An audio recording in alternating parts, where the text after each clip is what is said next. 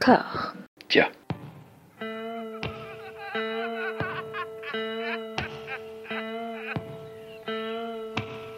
And now for something completely different. Would you like to talk about the meaning of life, darling? Sure, why not? Philosophy for two? Right.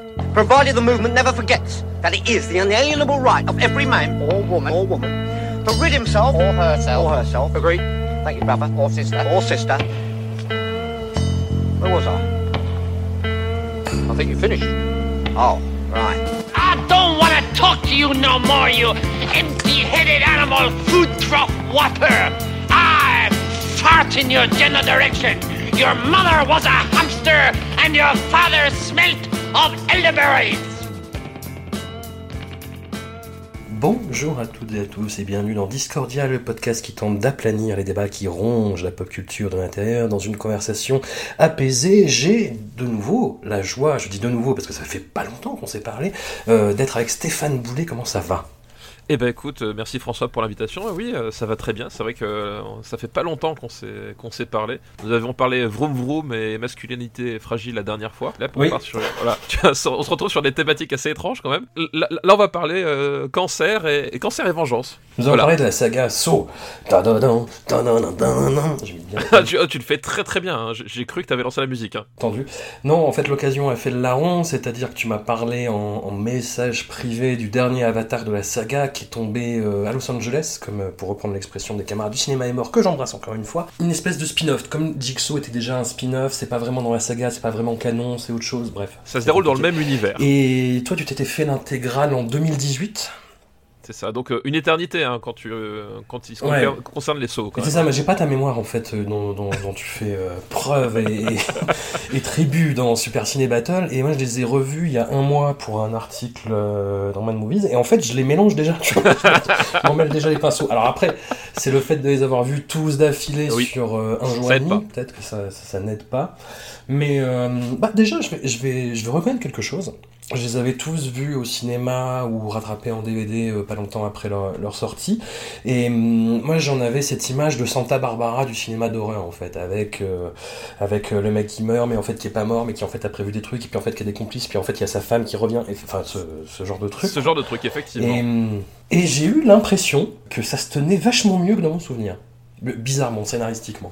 Il y a, y a- y a quelque chose que tu rates un petit peu. Comme quand tu te fais des épisodes, tu vois, d'une série euh, pas terrible, euh, de semaine en semaine, au bout d'un moment tu lâches. Quand tu binge-watch, ça passe un peu mieux. Y a, ouais, y bah, disons, disons que surtout quand tu binge-watch, il y a un truc qui, joue en ta faveur, on va dire, contrairement au truc cinéma, c'est que tu te rappelles qui sont les personnages et quels sont leurs intérêts en fait dans l'histoire. Parce qu'il y a, il y a ce côté-là, c'est-à-dire qu'à un moment donné, tu, tu l'as dit, on, on a un personnage qui meurt mais qui revient pas, finalement c'est sa femme, et en fait lui, ah oui, non, mais lui c'est le flic dans tel machin. Euh, voilà, il y, a- il y a ce- côté, effectivement, quand tu les vois à 1, 2 ans d'écart, tu, il y a certains personnages, tu les as complètement zappés, tu, le temps que tu resitues qui Ouais. c'est, t'as t'as déjà loupé en fait le pourquoi il est là, quoi. Ouais, c'est ça. Bah, t'a- t'avais fait un, t'a- t'avais commenté ça sur les réseaux et euh, t'as une formule très juste. T'es sorti il fait ah tu te rappelles de ce mec du premier épisode? Non. Et bah, ah, bah, Bah ouais, c'est ça. Il s'en est sorti. Bah je m'en fous en fait. Voilà. c'est un peu ça, ouais. C'est beaucoup ça même.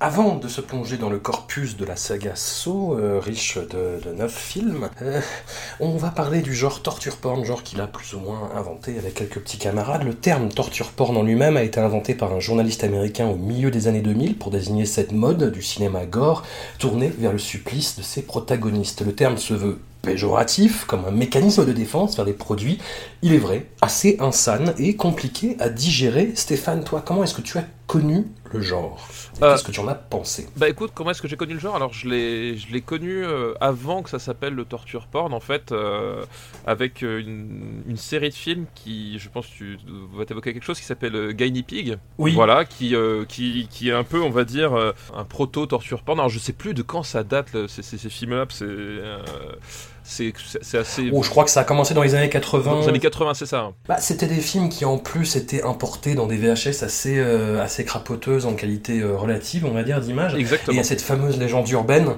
comme quoi Charlie Sheen aurait vu un Guinea Pig, je crois que c'était le 2, et qu'il aurait porté plainte aux autorités en disant Oh là là, je suis tombé sur un snuff, euh, c'est horrible. Oui, oui, bah en fait c'est ça, bah, ça, ça fait partie de Bon, ces. euh, C'est Charlie Sheen en même temps. Exactement. Non mais ça fait partie en fait de ces de ces légendes en fait du, du, du cinéma d'horreur. Euh, voilà comme quoi effectivement c'était des snuffs, c'était des vrais meurtres, euh, euh, des choses comme ça. Et euh, évidemment c'était le, c'est- faut vous rappeler les années 80, c'était un moment donné où, où Internet n'existait pas. Euh, donc c'était vraiment le, un phénomène de cours de récréation en fait. C'était des, des, des Mm. choses que tu t'échangeais disant oh mais t'as vu ça machin? Ah non qu'est-ce que c'est alors déjà tu disais Guinea pig, tu disais pas Guinea pig à l'époque. c'est la première chose. Ah, T'avais ça et, et la série des Faces à la mort, qui était des Voilà. trucs aussi un peu dégueux, quoi. C'est vrai exact. Qui pour le coup mélangeait des vraies images et des reconstitutions. Voilà, et, et donc j'ai connu un peu comme ça, on va dire, le, le, le terme n'était pas, euh, voilà, était pas, était pas uti- utilisé, mais c'est un peu le même esprit, c'est-à-dire que voilà, il y avait, euh, euh, il y avait cette idée d'avoir des, des, des gens qui étaient torturés, de façon mutilés de façon complètement atroce, avec, euh, on va dire, un, un- un fil scénaristique quand même très très mince, où globalement plus personne ne se euh, rappelle pourquoi est-ce qu'ils sont là, pourquoi, qu'est-ce qu'on fait, euh, et avec, enfin le, truc de, de Gainy Peak, c'est qu'il y avait un, justement, il, il jouait sur ce côté snuff movie avec une approche euh, simili-documentaire, euh, voilà, euh, un peu cassette retrouvée, fond de footage aussi. Bah, voilà, on est un peu aussi dans, dans cet esprit-là finalement. Euh, Voilà, c'est un peu comme ça que j'ai connu le, connu le genre avant son explosion effectivement euh, avec, avec Saw en fait. Enfin voilà, pour moi le, le- le- le premier démarrage genre grand public où ça devenait vraiment un phénomène euh, dont tout le monde discutait, c'était euh, c'était Saw quoi. Ah, T'avais Saw et t'avais Hostel, T'avais qui Hostel, étaient tous ouais, les deux fait. produits par, euh, par Lionsgate. Lionsgate qui saura, comme nul autre, capitaliser sur ses productions à budget toujours modeste. C'est ça qui joue aussi, parce que une, id- une- souvent des unités de lieu, donc tu peux te permettre des budgets plus restreints, on va dire. Tout à fait, tout à fait. Il y a donc des résonances au Japon, bah, comme tu le disais avec les, les Gainapi qui étaient un petit peu des précurseurs, et puis même après, en fait, quand tu as eu cette mode lancée par So et Hostel, tu as eu, euh, bah, au- au-delà de la production gore qui est toujours très très très vivace au Japon, tu avais des films qui étaient vraiment dans cette ambiance-là, quoi. Je pense à Grotesque surtout. Et hum, on a eu aussi en Corée du Sud des, des- des équivalents, un film comme I Saw the Devils peut s'en réclamer, même si c'est un petit peu abusif euh, de, de, de, de le rattacher à ça. Et en France, tu as eu ce, ce mouvement que toujours les critiques américains, euh, très imaginatifs, ont appelé la French Extremity. Euh, c'était... Euh, bah écoute, Oui, moi j'ai plus l'impression de voir un tag porno effectivement quand je vois ça, mais bon c'est pas grave. Oui, c'est vrai, ça, ça fait un peu ça. ouais. Alors le cinéma gore, on l'a dit, n'a jamais cessé d'exister, et le torture porn a de multiples ancêtres, mais un certain nombre d'observateurs ont relié son émergence au crime de guerre commis par les États-Unis pendant la Seconde Guerre du Golfe, avec pour pinacle le scandale de la prison d'Abu Ghraib, avec ses photos de prisonniers euh, rabaissés d'à peu près toutes les pires façons. Et cette hypothèse fait écho, par ailleurs, euh, à la lecture selon laquelle des images du Vietnam ont infusé la vague euh, tétanisante du cinéma d'horreur américain des années 70. On a un auteur français qui est plutôt, euh, plutôt excellent d'ailleurs, qui s'appelle Pascal Francex, qui a écrit un, un essai sur le sujet, Torture porn, l'horreur postmoderne, et lui va à l'encontre de cette hypothèse. Il rappelle d'où vient le torture porn, ses influences du gore pur et dur à la nazi exploitation, en passant par la légende urbaine des snuff movies, et il va plus loin, et il considère que le genre fait part d'un cynisme radical, et souligne, avant toute chose et toute ambition discursive, le vaste bordel et fourre-tout idéologique dans lequel se trouve l'époque. Et toi Stéphane, qu'est-ce que tu en dis là-dedans, dans ce débat?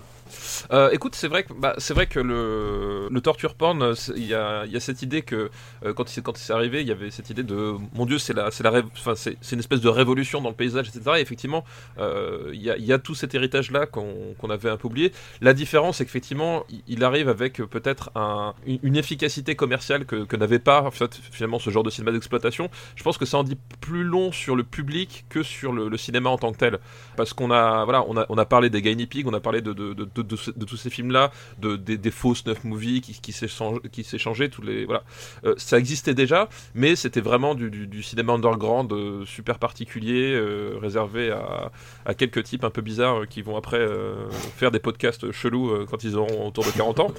Voilà, je, je, ne- je ne désigne personne Pour évidemment exorciser, pour exorciser. pour exorciser. Là, la, la- la différence, à mon, à mon sens, c'est que Saw et Hostel, mais surtout Saw, parce que, voilà, Saw, quand même, rappelons-le, le film est sorti en 2004, on est donc 15 ans après, il y a 9 films.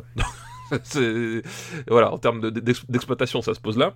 Ce que ça a changé, c'est qu'effectivement là, c'est devenu un, produit euh, de consommation courante, euh, voilà, de grand public, euh, voilà, de tous les tous les jeunes, c'était diffusé dans les grands cinémas. Enfin, je veux dire, voilà, t'avais d'un côté la dernière Palme d'Or et dans la salle d'à côté, t'avais Saut.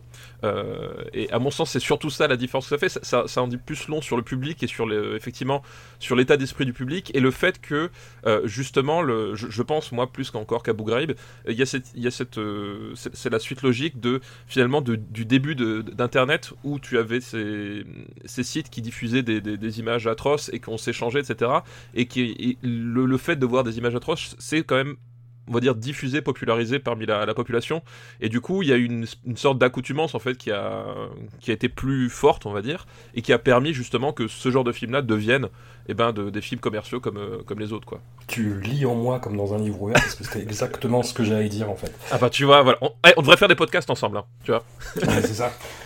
C'est-à-dire qu'il y avait un peu des deux, et, hum, et qu'effectivement c'est lié aussi à l'émergence des nouveaux médias qu'il y avait à l'époque. C'est-à-dire que euh, les images du Vietnam, elles sont arrivées par la télévision, en fait, où tout était filmé euh, sans filtre. Tout à fait. Et où tout d'un coup on avait ça, et, euh, et voilà quoi. Et, et, Internet, oui, effectivement, tu avais ce côté, bah, pareil en fait, mais avec plus encore un côté Far West, en fait, absence de régulation, où tu avais Rotten, qui était même pas ce site Internet avec des, des vraies images dégueu, qui était même pas sur le dark web en fait, qui était. ah non, non, qui était, oui, oui. clic en fait. Tout à fait, tout à fait. On, s'en souvient tous. Euh, enfin, tous ceux qui ont, voilà, qui ont fréquenté le truc ont fait waouh voilà. Pareil, tu vas me dire ce que t'en penses, euh, Stéphane, mais j'ai l'impression que le genre, le, renouveau du torture, enfin, vraiment l'émergence du torture porn, a atteint à la fois son apogée et son arrivée dans une impasse artistique, on va dire ça, avec trois films au tournant de la décennie, donc euh, The Human Centipede 1 et le 2 de Tom Six, et Serbian Film de Zdolan Spazojevic, je suis sûr que je le prononce mal. voilà, je sais pas si t'as vu ces trois films du coup. Non, je, je, je, ne les, ai pas vus. Euh, Serbian Film, euh, j'ai pas osé le regarder. Et euh, Human Centipede, j'ai vu que le premier. Bah, le 2, c'est une espèce de mise en abîme arty. Enfin, c'est un truc de, vraiment de petit malin. C'est-à-dire qu'il fait ça en noir et blanc. C'est un fan du premier film qui fait sa propre chenille, mais avec 40 personnes et avec une espèce de surenchère dans le dégueu qui est, qui est assez incroyable. Et et Serbian Film, ouais, voilà, je, je vais pas faire le, le, pitch, mais c'est pareil, c'est un, un, défilé d'horreur euh, à, à, peine concevable et à peine tolérable. Et voilà, arriver là, où est-ce que tu peux aller, en fait? Oui, je vois ce que tu veux dire, tout à fait, ouais. Je, vois ce que tu veux dire. Après, c'est un genre qui porte lui-même sa fin en lui, quoi. C'est-à-dire que c'est le, le, but, c'est de choquer et de montrer vraiment, euh, de désensibiliser, en fait, d'anesthésier à l'horreur, quoi. Ouais, effectivement. Bah, c'est ça, c'est-à-dire qu'effectivement, le genre, en fait, se mord assez vite la queue parce que, pour moi, en tout cas, l'intérêt du, du, du, cinéma d'horreur, c'est que, ça, que ça te provoque quelque chose, en fait. Il y a, y a, il y a quelque chose de, de l'ordre du. Euh, pas, de la, pas forcément de la réflexion, mais du, euh, du de la prise de recul, de de provoquer quelque chose au-delà de simplement de l'image, de, provoquer quelque chose en toi.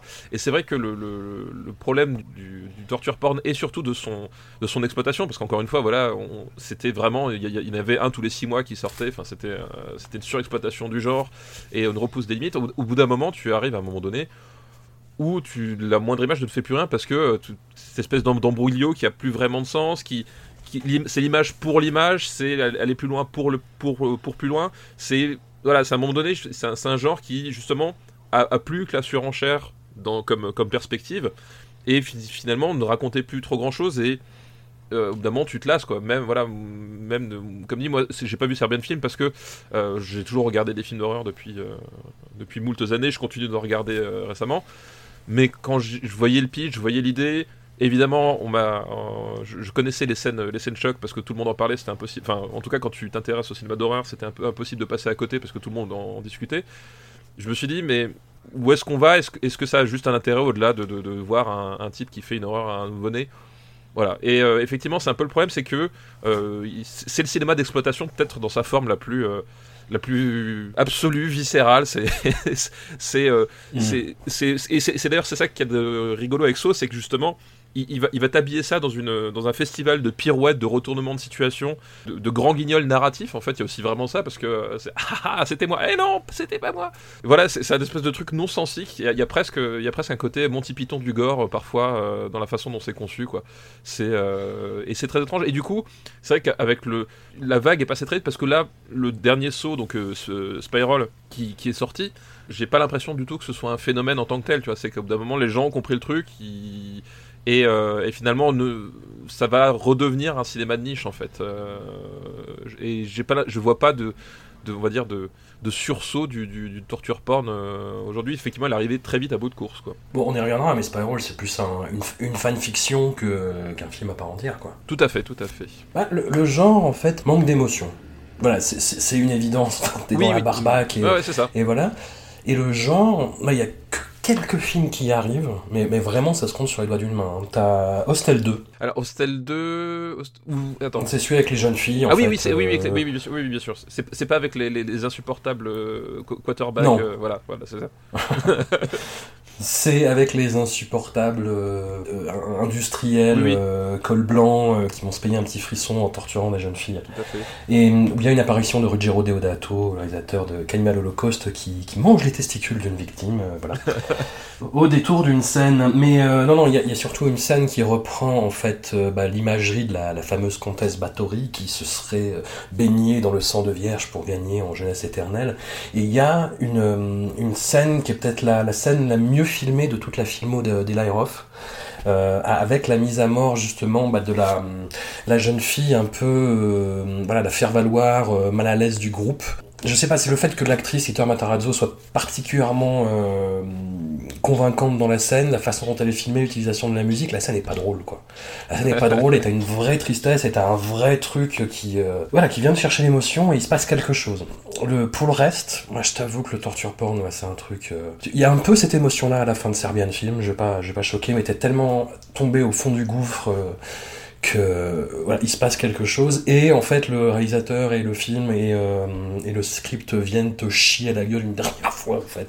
En te disant oh, mais on va aller encore plus loin en fait. On on va pas aller au fond du cul on va creuser encore 2-3 mètres tu vois et enfin c'est trop en fait et effectivement ce que ce que souligne Pascal Francex ouais c'est un genre qui est tellement cynique que je, je vois pas où ça peut mener en fait Ouais, puis, puis tu, tu, tu, tu, tu parlais de ça, et il y a aussi un truc assez, assez prégnant, notamment dans, dans Saw, qui est une grande saga, euh, enfin, grande saga en termes de nombre de, de, de films, hein, euh, c'est que Mm. aussi, globalement, les personnages, à, à part dans le premier, mais on va en parler parce que peut-être aussi qu'il y avait, il y avait pas forcément cette idée de saga, à part dans le premier où vaguement il y a, il y a un truc, mais la plupart des personnages, en fait, ils sont croqués de façon tellement vite, tellement grossière. Et tu sais que ça va être juste de la chair à canon. En fait, t'as pas de point d'accroche émotionnel aussi. C'est ça le truc, c'est que t'as plein de victimes, t'as plein de victimes euh, qui, qui sont, qui sont là que tu connais pas et à qui il arrive un truc, tu fais ok, bon, et puis tu passes à la suivante et ainsi de suite et ainsi de suite.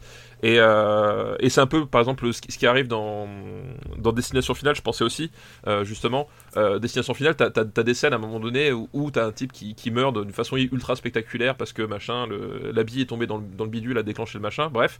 Mais le personnage, tu le connais pas, et au bout d'un moment, bah, il est mort, puis la scène est terminée, t'as déjà oublié ce qui s'est passé, pourquoi est-ce que t'as regardé ça, quoi. Et il y a aussi ça, c'est qu'à un moment donné, y a, y a- y a- y a- en dehors du- du tueur, il n'y a pas vraiment de mythologie, il n'y a pas vraiment de, de personnages forts, de, de- de héros auxquels t'accrocher. Enfin, voilà, le point d'accroche émotionnel euh, est très très diffus aussi. euh, parce que justement, à un moment donné, tu, tu parlais, voilà, il y a ce côté, on va s'accrocher sur la barbaque et euh, on se concentre uniquement sur la surenchère. Et ben, au bout d'un moment, effectivement, ouais, ok, c'est c'est inventif, tout ce que tu veux, mais voilà, ça, tu, tu rentres pas dedans vraiment, quoi. bah, le porn de torture porn vient de là en fait cette espèce Ouais, de construction autour des scènes choc quoi Exactement. on, on attaque? On attaque. On attaque. Donc, Saw, le premier de la saga, sort en 2004, comme tu le disais. C'est une espèce de, de success story euh, hollywoodienne comme il y en a trop peu, et comme euh, Hollywood le vend trop, pour faire croire que ça peut arriver. C'est-à-dire qu'on a deux débutants, James Wan et Lee Wanell, qui font un court-métrage sur ce principe-là, en fait. Sur le principe de, euh, voilà, on, on va essayer de se sortir d'une machination, etc. Et ils arrivent avec ce, bah, ce bout d'essai à convaincre euh, le studio d'in- d'investir. Alors pas beaucoup, c'est ça aussi qui fait un petit peu le, le- bah carrément beaucoup même le succès de la saga.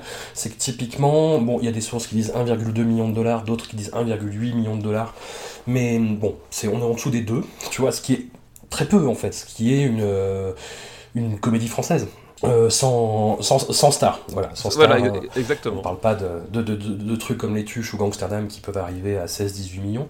Voilà, on est dans cette économie-là. Et James Wan, qui est un réalisateur qui fera des choses intéressantes par la suite, euh, mais qui là est vraiment contraint par le budget, établit, malgré lui, j'ai presque envie de dire, un cahier des charges. C'est-à-dire qu'en fait, cette espèce de, de façon euh, euh, très très hystérique que la caméra a de tourner autour des pièges et de mettre du gros son et euh, Les et de faire des accélérer. montages. Voilà, ça, ça vient en fait d'économies de plans qu'ils n'ont pas pu faire et donc ils ont trouvé ce système, ces systèmes-là, en fait au pluriel, pour euh, un peu compenser ça. Et moi, c'est des trucs qui m'ont, euh, ces, ces parties esthétiques- esthétiques-là, qui m'ont rebuté dès le départ. C'est-à-dire que le, le piège en lui-même est déjà suffisamment évocateur, t'as pas besoin de mettre du gros métal et de faire des gros plans et T'as de faire toujours besoin de mettre du gros métal, autour, euh, toujours. Toujours, excuse-moi. Oui, oui, oui, oui, c'est vrai. C'est vrai. Pardon, je te l'accorde. Mais pour le reste. Non, mais effectivement, c'est vrai que tu, le dis très bien. C'est vrai que il va établir une formule, voilà, avec le les lieux uniques. Alors, il y, a- plusieurs lieux, mais en fait, euh, ils ont tous la même tronche. hein, c'est tous des espèces de caves avec une, lumière lugubre à, tendance jaunâtre. Euh, un peu toujours les mêmes lieux, un peu toujours les mêmes euh, le, même déroulement, découverte du piège, gros accéléré pour marquer la panique. Alors ça c'est un- ça c'est le truc, la, la fameuse caméra tournante euh, euh, qui, qui tourne autour du personnage en accéléré, euh, voilà la résolution ou non du, du piège et puis on, on- on passe à autre chose. Et c'est vrai que en fait le, le premier saut, moi je l'ai vu en salle, je sais pas si c'était ton, ton cas toi. Si, si, Il y, avait effectivement, un- j'étais j'étais dans un sentiment un peu un peu paradoxal parce que j'aimais j'aimais bien en fait la, le côté piège du film parce que la résolution finale etc. Il y a un côté effectivement, tu te demandes comment ça fonctionne parce qu'en fait un type qui bouge pas, mais vraiment pas du tout pendant Mm. euh, des heures allongé par terre. euh, voilà, tu- bref, tu te demandes comment ça fonctionne. En même temps, c'est, c'est- je trouvais ça assez rigolo. Et à côté, effectivement, il y a cette espèce de côté rentre dedans de la, de la mise en scène qui, qui en fait vraiment des tonnes, en fait, euh, avec ses accélérés, ces choses comme ça.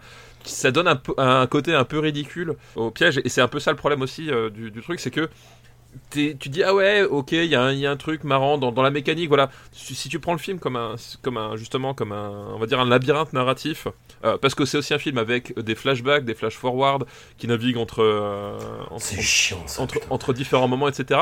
Moi, je trouve le, le- Mm. le truc, pourquoi pas, tu vois, ça- ça- je trouvais que ça s'accordait bien avec cette idée de, piège ultime, parce que voilà, c'est ça, c'est un type qui prend des mecs au piège, il y a une énigme à résoudre, euh, il y a des dilemmes, etc. Je trouvais que ça s'abriquait pas mal, mais en même temps, tu as une forme qui est pas toujours très pertinente.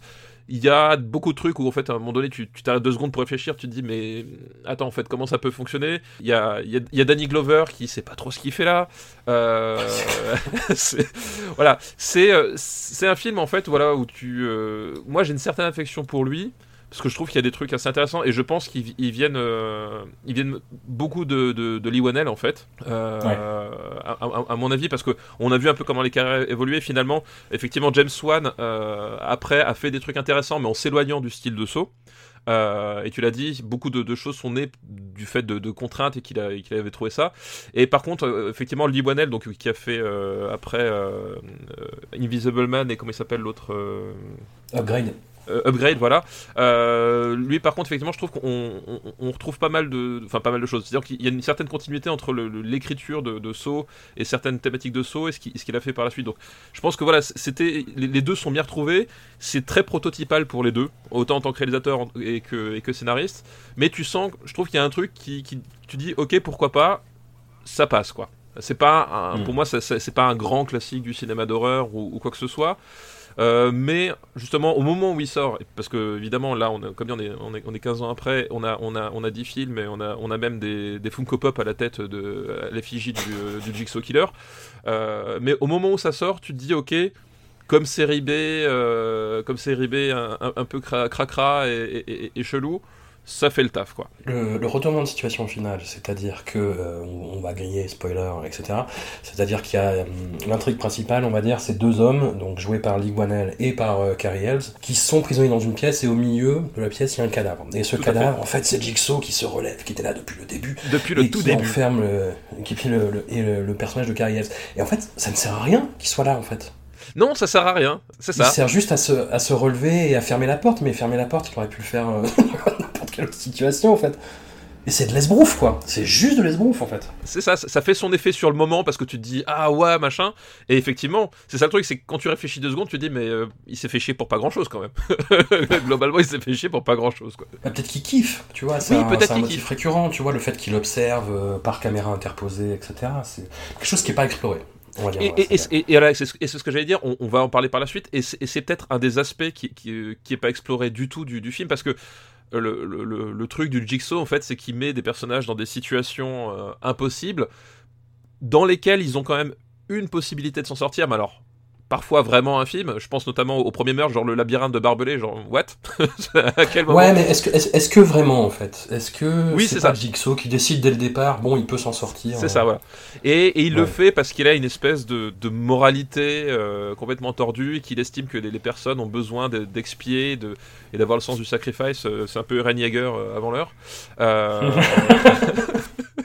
euh, voilà, et, et- et donc il y a cet aspect-là étrangement très moralisateur en fait. C'est très étrange parce que il y a, y a un truc c'est qu'il y a certains personnages à un moment donné ils sont punis juste parce qu'ils ont fait des mauvais choix de vie. Tu te demandes mais attends euh, euh, tu vois, c'est- On va y venir. On Ouais. va y venir, mais il y a, il y a un mec dans Saucisse qui, euh, qui meurt parce qu'il a fumé. Voilà, ça. Et genre, tu fais, mais, euh, mais à la rigueur, il y aurait, il y aurait pu avoir une espèce de, de, de quête vengeresse sur, je sais pas, une, un, un, un truc, des, des gens qui sont vraiment mal comportés, j'en sais rien, tu vois. Il y, en a certains, il y en a certains, c'est des, c'est des vrais ordures, ils ont, ils ont échappé à des meurtres, des machins. mais t'en as d'autres, c'est juste effectivement, ah, je suis tombé dans la drogue, d'accord?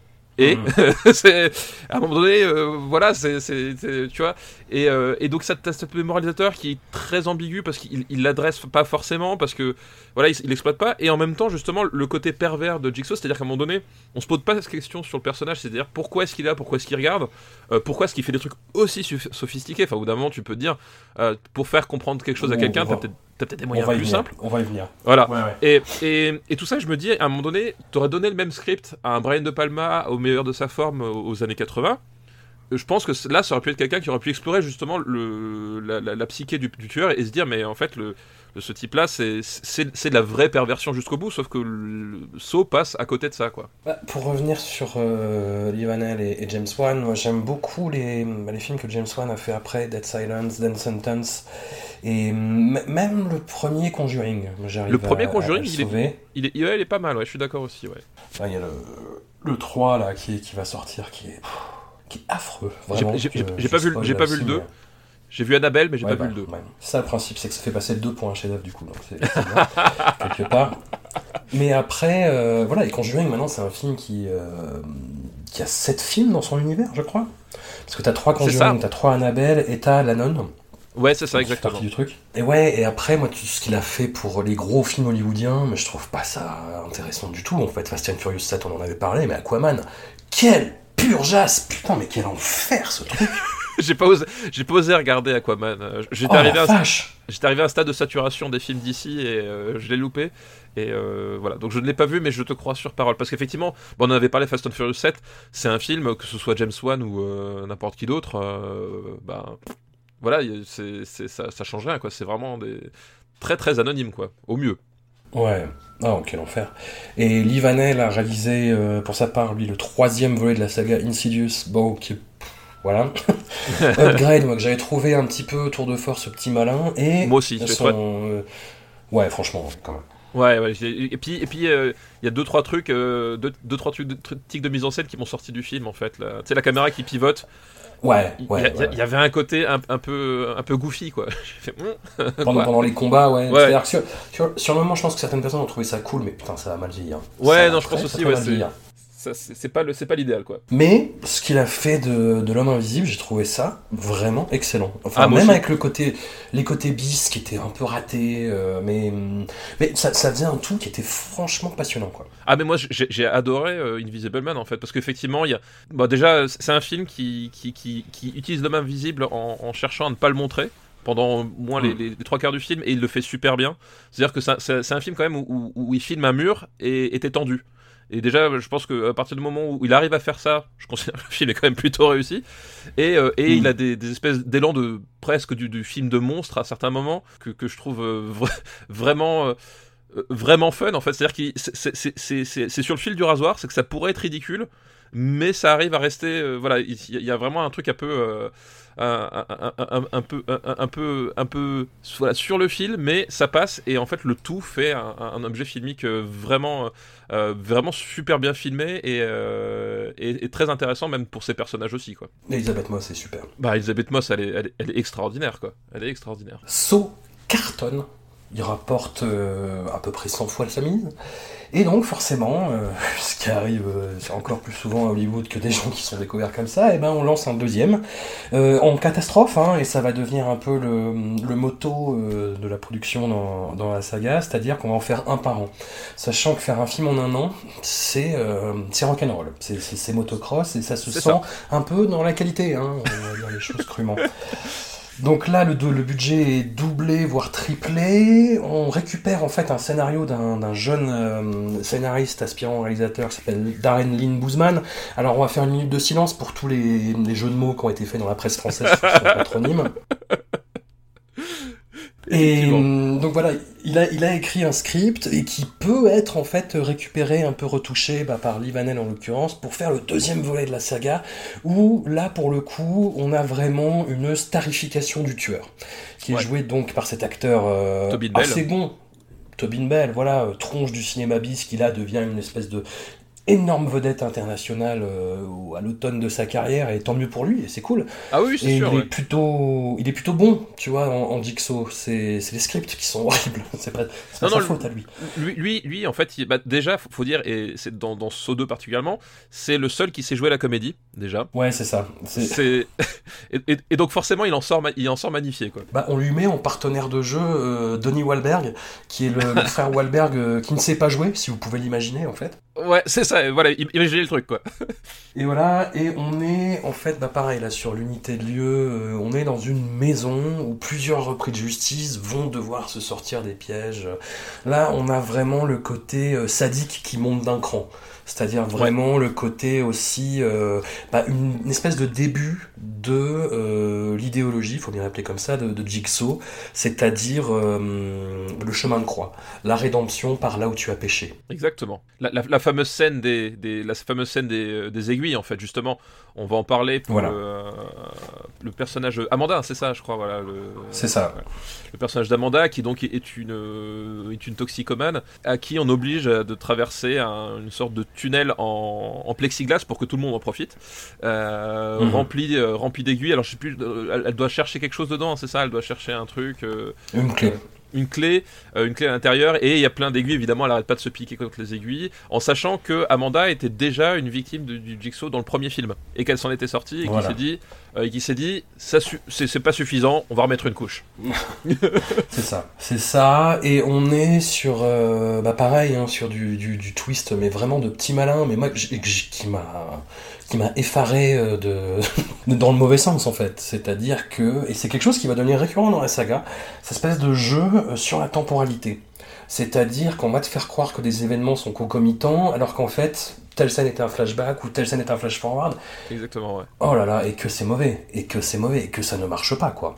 Bah, surtout, surtout là, effectivement, tu, enfin, euh, autant dans le premier, dans le premier, il y avait, c'était, c'était plus clair, c'est-à-dire que t'avais, t'avais plus, enfin, t'avais la sensation sur pas mal de trucs d'avoir deux timelines vraiment différentes, et en fait, il y a un petit twist, euh, c'est, pas le cas pour une partie de l'histoire.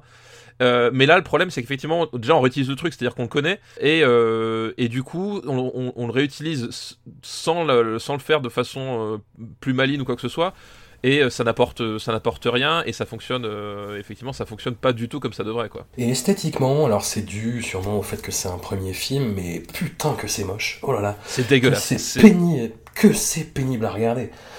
Et puis horrible on arrive, euh, on arrive à cette euh, esthétique qui est vraiment propre au torture porn pour le coup, de euh, bah, cette espèce de d'avènement en fait d'arrivée du, du, du cinéma numérique et avec une esthétique pellicule cramée, filtre Instagram. euh, Je sais plus qui disait euh, clou rouillé, mais il y a, il y a un peu de ça aussi.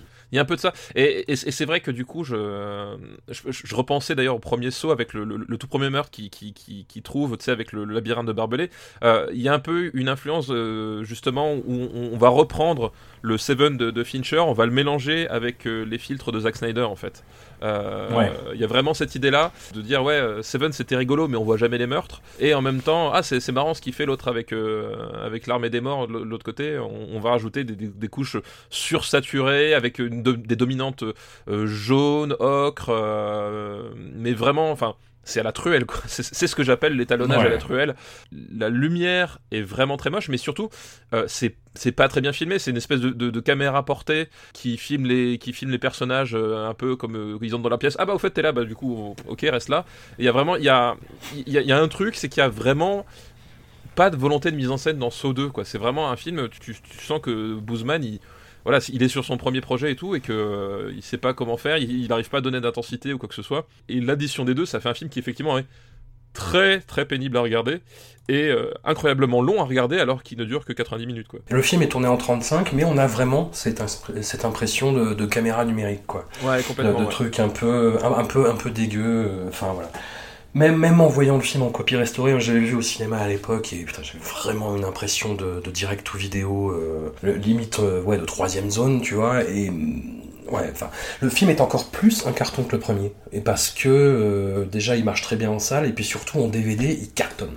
C'est euh, vraiment un succès phénoménal et donc un troisième est enclenché. On a toujours euh, Lee Vanel au, au scénario, d'après une histoire qu'il a imaginée avec James Wan. Toujours Darren Lynn Boozman à la réalisation, avec une image plus, plus honnête. Toujours un peu cette, impression de pellicule cramée, et de, de lumière un peu trop forcée, mais euh, là ça, ça va un peu mieux.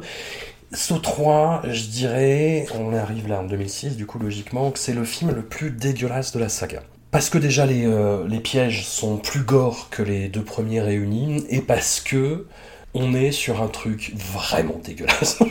Ouais, parce qu'effectivement, tu, tu l'as dit, euh, déjà, effectivement, esthétiquement, je trouve, je trouve plus réussi que le 2. Et, je- et à mon sens, c'est le dernier saut où t'as l'impression que c'est pas une telenovelas euh, brésilienne. un peu. Parce que, enfin, alors je dis, je dis pas que c'est, je dis pas que c'est, c'est, c'est du beau cinéma, hein, mais euh, disons que c'est le dernier où t'as cette sensation que c'est que c'est pas tourné avec euh, avec l'iPhone du, du producteur, quoi.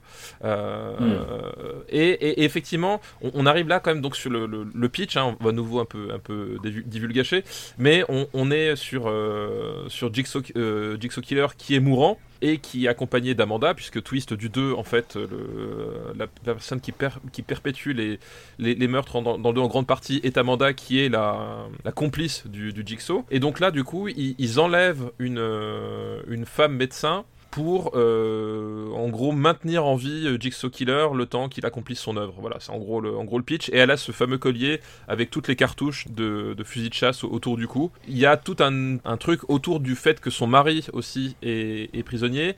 Et globalement, euh, le fin fond de l'histoire, c'est qu'ils sont quand même punis parce qu'il y a eu un adultère dans l'histoire. Et euh, je trouve ça Mm. Un tout petit peu exagéré de faire subir ça à des gens juste parce qu'il y a une histoire d'adultère quand même. Ah oui, mais c'est ça. Et puis en plus, t'as un twist en fait au- autour du fait que les deux sont mariés.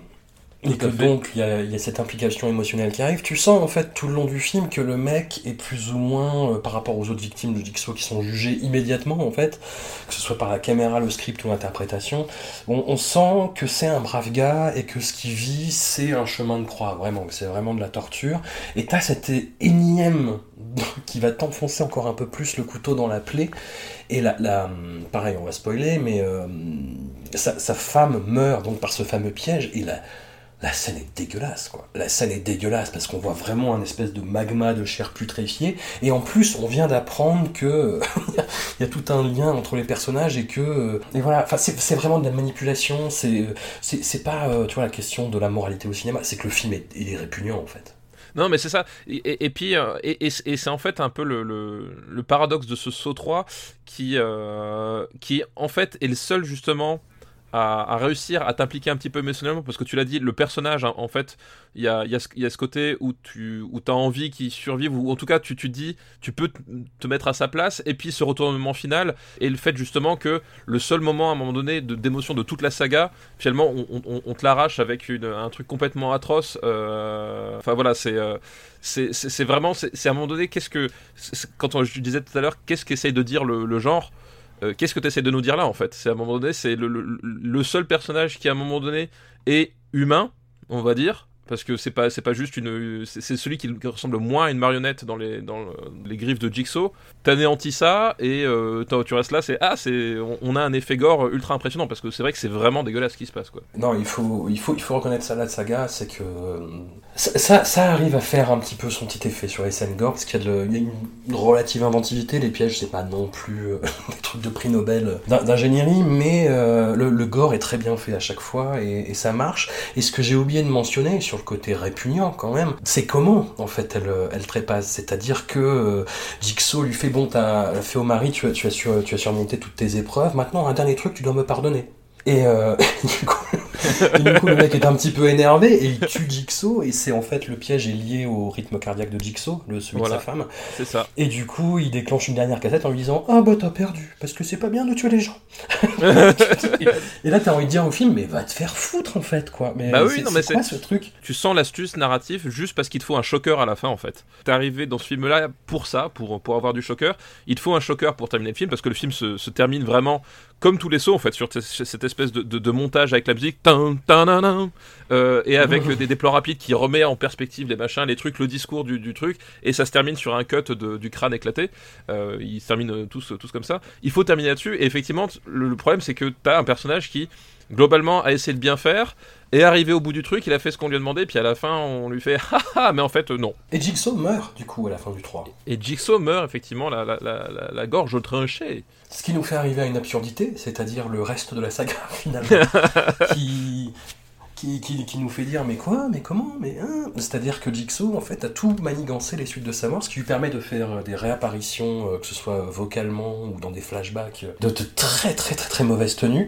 Et là en fait Lee Vanell et James Wan abandonnent la saga, même s'ils la suivaient quand même un petit peu du, du, du bout des doigts sur les Ouais, deux du, autres. du- ouais, Et ils deviennent juste, ouais. euh, voilà, producteurs. Et en fait, c'est un duo de scénaristes, Patrick Melton et Marcus Dunstan, qui reprennent le, fil scénaristique de la saga. Sur les trois épisodes suivants, euh, 4, 5, 6, qui sont vraiment...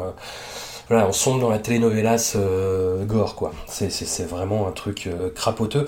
Et Patrick Melton et Marcus Dunstan, ils se sont fait connaître avec euh, un truc que j'ai déjà évoqué euh, dans le podcast sur Wes Craven. C'était une émission euh, de télé-réalité qui était animée par euh, Ben Affleck et Matt Damon. C'était, ça s'appelait Projet Greenlight. Et en fait, ils devaient choisir un script parmi plusieurs scripts qui leur étaient proposés. Et le script gagnant devait être produit par Harvey Weinstein. Ah, une autre époque. Et Ouais. le script qui avait gagné la première saison, c'était un film d'horreur lamentable qui s'appelait euh, Fist et qui était donc euh, F-E-A-S-T, hein, bande de petits coquins, je vous vois venir, et euh, qui était donc scénarisé par Patrick Melton et Marcus Dunstan et qui était une merde, mais incommensurable quoi. Qui était un truc euh, postmoderne à la Tarantino, mais avec 10 ans de retard, qui, qui était vraiment infâme. Alors après, ils se sont rachetés, ils ont fait euh, une trilogie de, de films un peu torture pornosique euh, qui tourne autour d'un qui s'appelle The Collection, The Collector, et il y a le prochain qui sort qui s'appelle The Collected, sur un, un tueur en série qui pour le coup est très imaginatif. Hein. Là, il y a la, la scène d'intro du 2, je sais pas si tu l'as vu Stéphane, avec une rêve partie, euh, avec une moissonneuse batteuse qui arrive et qui, euh, Ah non, je ne l'ai pas vu. qui moissonne bas tous les rêveurs. C'est très, wow. Une scène qui a marqué le, le genre gore de son empreinte euh, débile quand même. Et donc là, en fait, euh, le- la, la vocation de Marcus Dunstan et Patrick Melton, ça va être de nous raconter l'origine story de Jigsaw. Comment en est-on arrivé là? Et comment en est-on arrivé là? Bah, C'est très simple. En fait, euh, Jigsaw était très content euh, avec sa femme Jill. Ils allaient avoir un enfant, etc., etc. Sa femme Jill bossait dans un centre pour, pour addicts. Et un addict, en fait, lui claque une porte dessus très fort sur le ventre et elle fait une fausse couche. Elle fait une fausse couche. D'où- voilà, d'où son problème avec les toxicos. Voilà. Et après, euh, bon, ça, met de l'eau dans le gaz dans le mariage. euh, Jigsaw et, euh, John Kramer et Jill se séparent. Et Jigsaw apprend par ailleurs qu'il a un cancer. Et du coup, le mec devient un psychopathe qui fait des pièges où il mutile les gens. Voilà. C'est un peu ça ce que raconte le 4-5-6. Est-ce que ce n'est pas un peu léger comme origine story pour devenir un sociopathe qui mutile les gens à ce point? Écoute, moi je Je trouve pose la ça question. Moi, je trouve ça cohérent. Écoute, moi, moi-même, je me suis, je me suis cogné là, un, un orteil dans une commode ce matin, et je me dis que finalement, ce serait pas mal euh, d'aller emprisonner des gens pour, pour les torturer, pour, euh, pour, pour, pas soulager le truc, quoi. Non, mais c'est vrai qu'il y a, il y, a, il y a ce côté euh, un peu débile, et, et, et surtout, tu as, as toute cette idée, c'est que l'excuse est un petit peu légère, et puis la par contre, la sophistication des pièges, tu sais pas d'où vraiment ça, ça, ça, ça lui sort, et on, tombe Il est aussi dans- ingénieur. Il est Oui, là, ingénieur. il, est ingénieur, donc les, les ingénieurs quand même sont des gens dont il faut se méfier. hein. Ça, je. Oui, c'est ça. Ça, globalement, c'est C'est peut-être ça le vrai message. ouais. ça, c'est- une règle de vie qui peut s'appliquer à peu près à n'importe quelle situation. Méfiez-vous des ingénieurs. Mais voilà, il y a, y y ce côté-là, tu, tu dis, ouais, bon, ok, tout ça pour ça. Euh, et c'est tout le problème, c'est que finalement, en fait, le, le- le- un, un- un truc pareil, un truc aussi extrême, euh, finalement, est-ce que ça vaut pas le coup de se dire, euh, ça fonctionnait mieux quand euh, on, on imaginait, le, on imaginait les, les- les motivations du tueur plutôt que d'avoir une réponse comme ça? Surtout que, encore une fois, on, s'arrête là, c'est-à-dire que jamais on va explorer le- quand même le côté pervers euh, du, truc. C'est-à-dire qu'on est, ouais, ben, sa femme a fait une fausse couche et, euh, il a un cancer. hon- honnêtement, franchement, il a pas tort. Et je suis là, je vais, bah, quand même. enfin, je, voilà.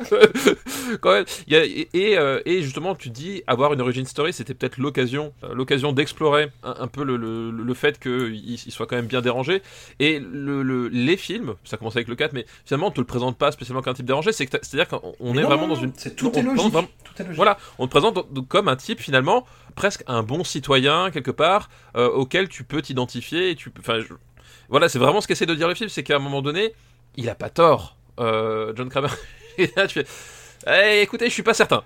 voilà, je, ah, je- écoutez, je j'émets quelques doutes quoi. Et à mon avis, c'est là où il passe le, enfin, quitte à raconter une origin story, autant, autant se poser les bonnes questions en fait. Et, et tu vois que vraiment ils ne se sont pas posé les bonnes questions. Non, avec toujours cette espèce de, de volonté de rendement, de faire un film par an, avec Darren Lynn Boozman qui à la réalisation sur le 4, David Hackel, le réalisateur de seconde équipe et euh, production designer euh, des, euh, des trois films précédents qui prend la main sur le 5, qui est vraiment le plus dégueulasse en termes de réal. hein. Enfin, c'est Ah ouais, c'est ouais. vraiment du, du travail de sagouin, quoi. Non, mais c'est pas, enfin, pas, pas en termes graphiques, hein, vraiment en termes esthétiques, quoi. Esthétique, oui, c'est ouais, un non-film, hein, honnêtement, c'est euh, c'est- c'est- assez chaud. Mais déjà, déjà le 4, il est. Le, mais le, le 5, honnêtement, je me suis demandé si s'ils si, s'ils l'ont pas torché en, en- en genre 6 mois et basta, quoi. Parce que c'est vraiment pas possible d'arriver à un résultat pareil, quoi. Ça devrait même être autorisé, quoi. Les films montent en gamme, c'est-à-dire qu'on passe le, le- le seuil de 10 millions de, de budget, ce qui est pas non plus ouf, mais ce qui est pas Bah, négligeable. comparé à ce qu'on avait avant, ouais. Voilà, tu es dans un certain confort, tu es même dans un certain ronron, et ce qui appuie en plus le vraiment le de, de- de fait qu'on sombre dans le bis, mais le plus euh, vraiment péjoratif du terme pour le coup, c'est la présence moi d'un acteur que j'adore, mais pour de mauvaises raisons, c'est Costas Mandylor, qui est euh, le, le complice de Jigsaw. Alors je spoil le cas, on spoil tout. de toute façon. Ah, qui est donc euh, le, Tu- le tu- tu complice de le 4 Jigsaw sur les le trois 5? suivants. Non, Euh, c'est- c'est c'est le c'est 4, dès- dès le crois. 4. C'est dès le 4, ouais, je me rappelle plus. Ouais, c'est un peu le problème, c'est qu'en fait, je me rappelle plus du. euh, de- Bah, il, il appa- il apparaît dans le 3, vite fait, et dans le 4, on apprend à la fin, c'est ça le, le twist, que c'est le C'est ça, ouais, c'est- lui, le- en fait, et que les événements du 4 se passent en même temps que ceux du 3. Voilà, toujours ce, ce truc de temporalité. Ah ah, on vous a eu Bah, pff, Non, c'est nul en fait. en fait, euh, on ouais. s'en fout que ce soit se passe bien en même temps. Enfin bon, bref, passons. Et Costas Mandylor, en fait, c'est un, un excellent mauvais acteur. Il, est très mauvais, c'est-à-dire qu'il y en a deux, ils sont deux frères, il y a Louis Mandylor et c'est Louis Mandylor le, bon acteur. Et, Costas, en fait, moi je l'ai découvert dans euh, Fist of the North Star, le très très très très mauvais film américain qui adaptait Ken le Survivant, avec Gary Daniels dans le rôle de Ken le Survivant. Et Costas Mandylor, c'était le méchant. Je sais pas si t'as vu ce film. Ah bah, euh, film, j'ai envie de dire légendaire. Voilà. Ah bah. Film, film, Tout à fait. film légendaire. Et Costas Mandylor euh, joue, joue le méchant dans un très mauvais, film, euh, très mauvais film adapté de le Survivant. Je vous laisse imaginer son registre. Le registre de sa performance. Et c'est, euh, j'étais fasciné par ce mec. Et de le voir là-dedans, et je l'ai vu dans d'autres films après. euh, je crois que le pic de sa carrière, c'est vraiment un second, voire un troisième, voire un quatrième rôle dans The Pledge de, de Sean Penn. Et sinon, il a fait vraiment que des trucs, euh, voilà, du fond, du fond. Et de le voir arriver là-dedans, j'étais content. Même. Et il est à la hauteur de, ce truc de excellent mauvais acteur dedans, quoi. Je sais pas ce que t'en penses, mais. Oui, non, non, il est euh, effectivement, et, c'est d'ailleurs le, va le, point de rupture, c'est que ce type-là donc devient un Jigsaw et donc devient par la force des choses en fait le, le personnage central de, de, de- la saga. Et c'est un, un type qui, qui, a, qui a vraiment trois expressions et à tel point que quand à un moment donné il, il, il, y a les, les moments de révélation machiavélique etc il, la joue de façon complètement détachée. Enfin il y a vraiment un truc c'est euh, le mec t'es là t'es pas là. Et il donne vraiment un côté vrai nanar au, au truc quoi. C'est euh, c'est Mm. surtout surtout qu'en plus là, euh, t'as- cet acteur là qui est très mauvais, mais il y a, y y le côté euh, il y a le côté Scooby Doo aussi, c'est-à-dire euh, ah tiens il, euh, le Jigsaw est mort, mais en fait il, il a il, a quoi C'est c'est quoi C'est une, une cassette dans, dans son dans son estomac. Entouré de cire. Donc ça, En- en- en- entouré de cire, voilà. En fait, j'ai tout prévu. Enfin, ça, ça, ça devient le, le prison break du torture porn, quoi. c'est ça. Où, euh, où- où, en fait, le, le- le- tu, tu commences à la base, t'as une histoire, t'as juste un, un type qui torture les gens parce qu'il veut leur faire comprendre quelque chose, et tu termines par ah oui, mais en fait, il avait prévu que ce jour-là, à cette minute-là, il se trouverait à cet endroit-là, et enfin, et, et du coup, le, côté suspension d'incrédulité, il est, il est au, to the max, quoi. Non, mais c'est ça, mais il a tout prévu. Tout, Jigsaw a tout prévu, il sait comment les gens vont réagir à la seconde près. Voilà, Tout c'est ouais. Et, ça, et ça rend le truc ouais, vraiment, euh, vraiment à la Scooby-Doo. Tu te dis, c'est, à partir de là, mais je crois que c'est surtout sur le 5, euh, ça prend un côté fascinant dans le, dans le genre où tu te dis, mais jusqu'où ils vont aller dans cette volonté d'imbriquer toutes les pièces du puzzle, d'un puzzle que tu sais techniquement ne peut jamais s'imbriquer vra- dans, la- dans la vraie vie. Enfin, vraiment, tu dis jusqu'où ils vont pousser l'absurde? Et ils, ils- ils vont le pousser jusqu'au bout. Hein Euh, Rassurez-vous, ils vont le pousser jusqu'au bout. oui, oui, oui.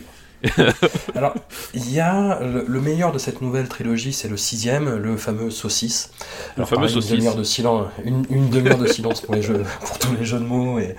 Mais le distributeur français n'a pas capitalisé là-dessus et tout le monde y en a euh, été un peu triste. Ouais, ouais, j'a- j'avoue, j'avoue, c'est un, un coup manqué. Un coup manqué. Et donc là, c'est Kevin Greuter qui était euh, monteur en fait sur les, les films précédents. Je pense qu'il choisissait les mecs au pif. non mais tu sais, il il devait arriver dans le bureau. Il devait arriver dans le bureau. Il faut bon, euh, qui, veut faire le prochain film? Euh, Moi, ok, bah vas-y, euh, allez bien. Allez, c'est chaud. Alors, par rapport au dernier, il y a, il y a un upgrade quand même. hein. C'est-à-dire que Kevin Greuter, t'as beau être un réalisateur euh, pas vraiment convaincant, par rapport à David Hackel qui était à la manœuvre sur le 5, on- il y a du mieux. Oui, il y a du Et mieux. ouais. puis, là, il y, a une, il y a une vraie trame, entre guillemets. C'est-à-dire qu'en fait, Jigsaw, euh, comme, comme on l'a dit, on découvre qu'il était malade, et qu'il était allé voir un médecin, et qu'il a demandé de- d'avoir une thérapie alternative. Le médecin a refusé en disant trop cher, fais chier, meurs. Et, et donc Jigsaw et son complice, le détective Hoffman, ont prévu toute une série de tortures pour ce médecin, pour lui faire décider euh, très pragmatiquement en fait qui sauver. Tu vois, Oui. en disant, euh, c'est là où on a le, le- le fameux mec en disant, bah vous pouvez sauver soit votre secrétaire que vous aimez bien, soit euh, ce mec, euh, le concierge, euh, qui en plus euh, est un fumeur. Qu'est-ce que vous faites Euh, Ah, il sauve sa secrétaire. Voilà. C'est le, Ah oui. le, le- le film où on, je pense, que c'est celui où on a le plus prêté des, des intentions discursives à la saga Saw. C'est-à-dire qu'il y a des gens qui ont dit, une réflexion sur le système de santé américain. J'ai envie de dire, ne poussons pas non plus, ne poussons pas non plus. Non, je pense que ouais, c'est un petit peu, euh, c'est allé un peu loin. Voilà, effectivement. Mais c'est euh, plus tenu, euh, il y a... euh, pff, voilà. Les, les- les pièges sont plus imaginatifs, le gore est euh, assez impressionnant, mais ça reste vraiment euh, de l'exploitation dans tous les sens du terme, quoi. Ouais, non, mais c'est ça. Il y a, y, a, y, a, y a- plusieurs trucs. C'est qu'en fait, déjà, on- dans, dans le, dans le chapitre Scooby-Doo, c'est qu'on découvre qu'il y a un deuxième héritier de Saw, puisque. euh, Oui. voilà, déjà, déjà ça. Donc, le personnage de Costas Mand- Mandylor, en fait. Euh, Il est lui-même un sujet, c'est ça que tu dis tout, c'est qu'il est lui-même un sujet de Jigsaw et que euh, il y a tout un truc avec un deuxième héritier qui n'est pas Amanda, qui était déjà la première. Att- faut, faut quand même suivre. Euh, donc, ok. Donc déjà t'as ça.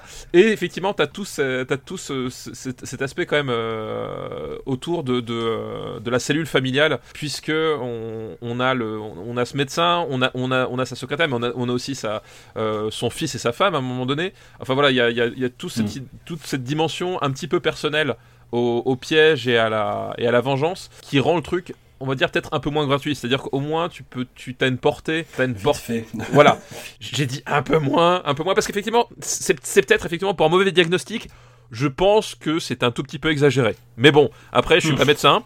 Voilà, je, je ne suis pas médecin. Surtout qu'en fait, le, le- le- la façon dont il meurt, je trouve que c'est- c'est l'un des, des trucs les plus horribles de toute la saga, avec cette espèce de, de piège qui lui injecte de l'acide directement dans les entrailles. Euh, Oui. sous, sous les yeux de son fils, Euh, piège activé par son fils lui-même. On est quand même dans un niveau Sinon c'est moins drôle. Sinon, c'est moins drôle.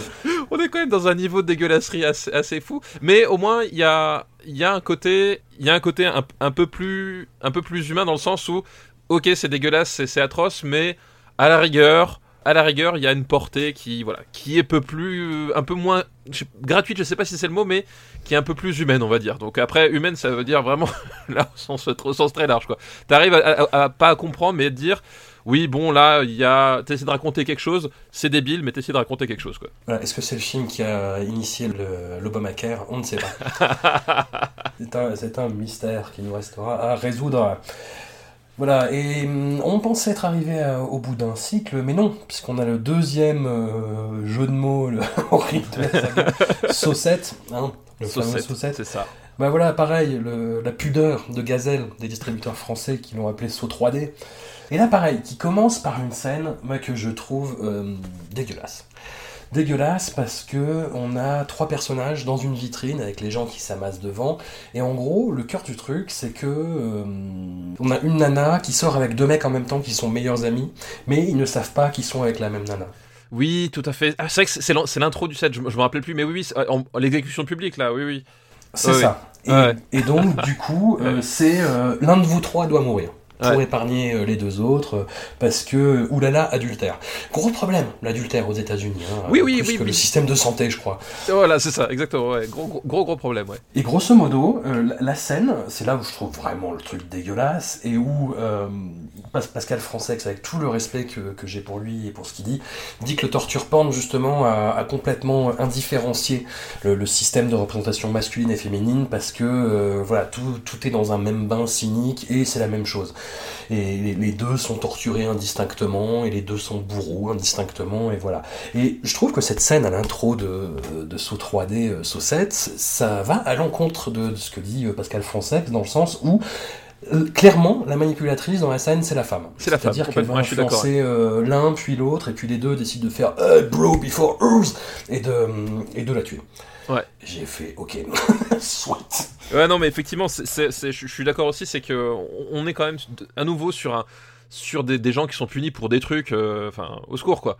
Euh, c'est vraiment, tu, tu, on, on, va te massacrer, te torturer pour, pour une question d'adultère c'est quand même chaud patate de, base. Et effectivement, on, a cette espèce d'alliance masculine qui, en fait, le, piège pour pour resituer, les deux mecs sont enchaînés euh, au-dessus d'une euh, d'une scie circulaire. Évidemment, ils n'ont mm. pas beaucoup de marge de manœuvre, c'est-à-dire qu'ils se rapprochent trop de la cible, hein, c'est pour leur gueule. Et ils peuvent actionner un mécanisme qui, qui fait descendre la meuf qui est située au-dessus. Et ils décident à un moment donné justement d'actionner le mécanisme dans ce sens-là. Et il y a vraiment cette, cette, alliance des deux mecs qui disent mais en fait euh, c'est toi la salope et et on, est complètement dans ce, dans ce, dans ce côté, dans ce côté, ben oui, on, on, on, va punir cette meuf juste parce qu'à un moment donné, elle a, elle a, pas été très honnête avec deux types et qu'elle a couché avec les, les, deux mecs en même temps. Euh, à nouveau, on peut se poser la question de se dire est-ce que c'est vraiment le genre de choses qu'on veut faire passer? Est-ce qu'on se dit euh, cette nana mérite de mourir pour ça? Je suis pas sûr, mais le film, en tout cas, a l'air d'être à peu près certain sur, le, sur cette position. quoi. Ah, il n'y a aucune ambiguïté. Hein. Ah dans, le montage, dans l'écriture de la scène, dans l'interprétation. Et, puis, euh, et puis le fait que ça se situe en public, c'est-à-dire qu'il y a vraiment, il y a, vraiment le, le, le, côté démonstration. Enfin, c'est effectivement euh, vraiment, vraiment dégueulasse et, et, c'est ça d'autant plus que je sais même pas si les mecs se rendent compte de ce qu'ils sont en train de, filmer en fait. Mais je sais pas, tu vois, l'utilisation de, la foule, typiquement dans cette scène-là, c'est juste pour mettre de la shock value et que les gens se fassent Oh, dégueulasse Exactement. C'est juste ça en fait. Alors que ça rajoute un, élément dramaturgique qui est, euh, qui est fondamental et qui pourrait être hyper intéressant justement dans, dans la saga en fait. Oui, bah oui, mais. Non, non, rien. Et, d'ailleurs, c'est pas exploité, c'est-à-dire que c'est juste le setup de la, de la scène. Et puis après, bon bah, après on s'en fout, on passe, on passe à autre chose. Ça, ça revient pas. Non, ça, ça, ça, pas beaucoup de sens en fait. Et, euh, et du coup, une, fois de plus, c'est en fait juste gratuit parce que ça permet d'avoir des réactions horrifiées, euh, alors que une fois encore, il y avait peut-être des questions à se poser sur, le, sur ce qu'on était en train de montrer. quoi. C'est plus ou moins l'ambition du film, c'est-à-dire que derrière, c'est ça, c'est là où c'est d'autant plus raté, c'est que derrière, il y a quelque chose d'assez intéressant par, rapport au reste de la saga. C'est-à-dire qu'on nous présente un groupe de, soutien euh, de survivants de Jigsaw, et où il y a en fait toute cette réflexion sur le fait de est-ce que ça nous a apporté quelque chose, est-ce que ça a marché Il y en a qui disent que oui, d'autres qui disent que bah, j'ai bien mon bras quand même avant d'être amputé. Et là-dedans, en fait, d'autant plus intéressant, en plus, et assez malin pour le coup, c'est qu'on a un faux survivant, quelqu'un qui se fait passer pour euh, quelqu'un qui a survécu au piège de Jigsaw, et que du coup Jigsaw va torturer en disant Ah! Tu vas voir. Et hum, on a toujours Patrick Melton et Marcus Dunstan euh, au scénario, Kevin Greutert à la réalisation, Et euh, la, la présence de Chester Bennington dans, dans, une, dans une scène qui est une des plus dégueulasses en, en termes gore vraiment de la saga pour le coup. Ouais, et, et qui euh, n'apporte. En fait, la scène n'a- n'apporte pas grand chose. c'est ça qui est hallucinant. Mais effectivement, donc Chester Bennington, euh, feu euh, chanteur de Linkin Park, qui est euh, collé au siège de sa voiture, voilà, et qui euh, et qui est condamné à arracher les, les bras de son de son pote avec le, des chaînes accrochées à la voiture. euh, voilà. En gros, pour, pour situer le. Voilà, truc. à démonter le visage avec la, la roue arrière aussi de, de sa Voilà. copine. Euh, Enfin, ça déclenche deux, trois, un truc à la Home Alone, mais euh, Oui, c'est ça. quelqu'un qui torturait des animaux quand il était petit, quoi. C'est complètement ça. Et euh, tu parlais du faux survivant, c'est qu'il y a aussi oui, justement tout ce côté. Donc il y a, y a le retour de Carrie Elves, qui, qui était avec Danny Glover, le- l'acteur le plus connu de toute la saga. Euh, Donc Ouais. c'est vous dire quand même le, quand même le, le niveau d'acteur connu, Euh, euh, qui revient et en fait tu découvres que euh, il était lui aussi finalement devenu un protégé de Jigsaw. Donc ça, ça commence à faire beaucoup. Et t'as toute cette, cette idée que finalement, euh, il a non seulement il a pardonné à Jigsaw, mais en plus, Jigsaw est devenu une figure paternelle pour lui. Mm. Et, et, et, et, tu te dis, mais euh, c'est quand même assez étrange comme, euh, comme rapport qu'ils qui, qui peuvent entretenir. Voilà, surtout que le, tout le- l'enjeu, c'est de punir donc le, le personnage de euh, Costas Mandylor, qui donc était un mauvais disciple, puisque c'est ça le fond, c'est qu'en fait, il a, perverti, il a perverti les enseignements de, de Jigsaw, il s'est égaré était si pur. voilà, il- tu, tu n'es pas assez pur et on te, on te punit. En, on te punit finalement en te remettant dans le piège, euh, dans le piège du premier, c'est-à-dire la, salle où le personnage de Carrie Elves s'est coupé la jambe. Et t'as toute cette relation de, euh, de à un moment donné, tu, n'as pas mérité d'être, euh, d'être Jigsaw, alors, que- alors que c'était quand même un bon père pour moi, quoi. Et tu fais, euh, ok, voilà, là, tu fais, ça fait beaucoup encaisser d'un seul coup, quoi. Ouais, le, bon, le problème, c'est surtout qu'il tue Jill, en fait. Mais hum, Carrie Elves, en fait, il a dû tourner, je sais pas, 3-4 jours maximum, parce que tu le vois dans euh, trois scènes, quoi. Ouais, tu, Une tu, espèce ça. de, de, de faux épilogue au premier où on voit ce qui s'est passé après qui est pas hyper intéressant. Tu vois, bah oui, Coteris s'appelait, puis après Jigsaw vient le voir. La scène du début où il arrive donc dans le groupe de soutien, et puis la fin. Et la, et la toute révélation fin, voilà, finale. c'est ça. Et ce que j'aime bien, en fait, aussi dans les sauts, enfin, c'est le côté débonnaire. C'est-à-dire que les mecs font des pièges, mais extrêmement compliqués, extrêmement complexes, mais ça a l'air hyper facile, en fait. y compris de, bah, de faire des trucs avec une machinerie, euh, sans qu'il y ait un, un- tu vois, un clou qui tombe et tout s'enclenche magnifiquement à la seconde près. euh, sans laisser euh, a priori de, de traces aussi, tu vois, de, ne serait-ce que d'empreintes sur la moindre pièce. Enfin, c'est euh, les mecs sont forts. hein. Les mecs sont très, forts. hein. Non, effectivement, ils sont, ils sont très forts. On arrive euh, en 2017 déjà avec le premier spin-off. J'ai appris que c'était un spin-off en fait, que c'était pas une suite vraiment de, de saut officiel, euh, avec un autre disciple de Jigsaw parce que hey, apparemment il y en a 72.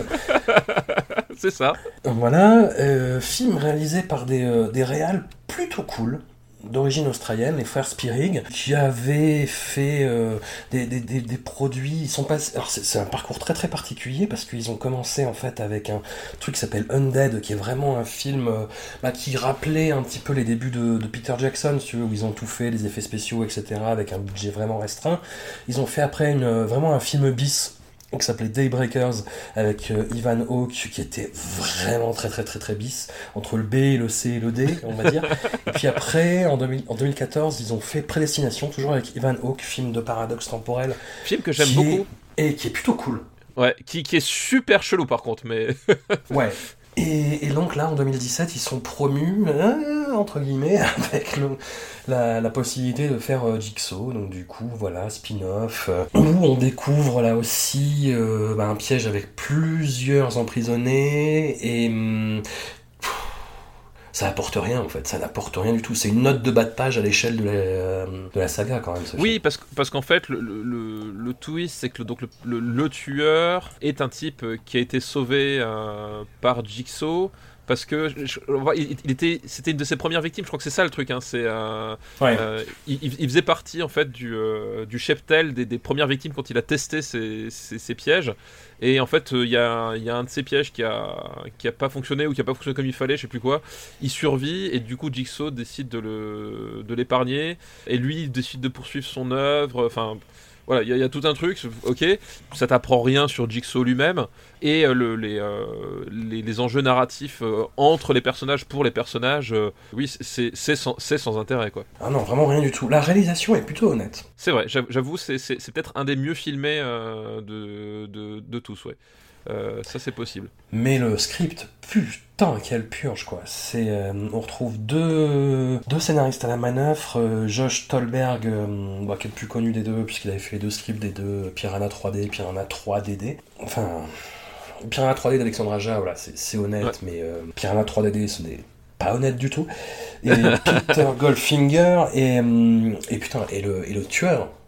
Quel manque de charisme, quel manque Ah de... bah. Enfin, ça fait passer Ah Costas bah oui. Mandylor pour Marlon Brando à côté, quoi. Et exactement, ex- exactement. C'est-à-dire qu'on on avait Costas Mandylor et on s'est dit, on, on a touché le fond. Non, non, non, non, non, euh, non, non. Là, là, ils ont trouvé une pelle et euh, ils continuent de creuser. Effectivement, le, le, le- le tueur, non seulement l'acteur est excessivement mauvais et, et, euh, il n'arrive pas à insuffler un- un- un- un- une quelconque intention dans son personnage et, et il a, il a pas de charisme. Enfin, et puis pff, les scènes de révélation, enfin, tout est foiré en fait.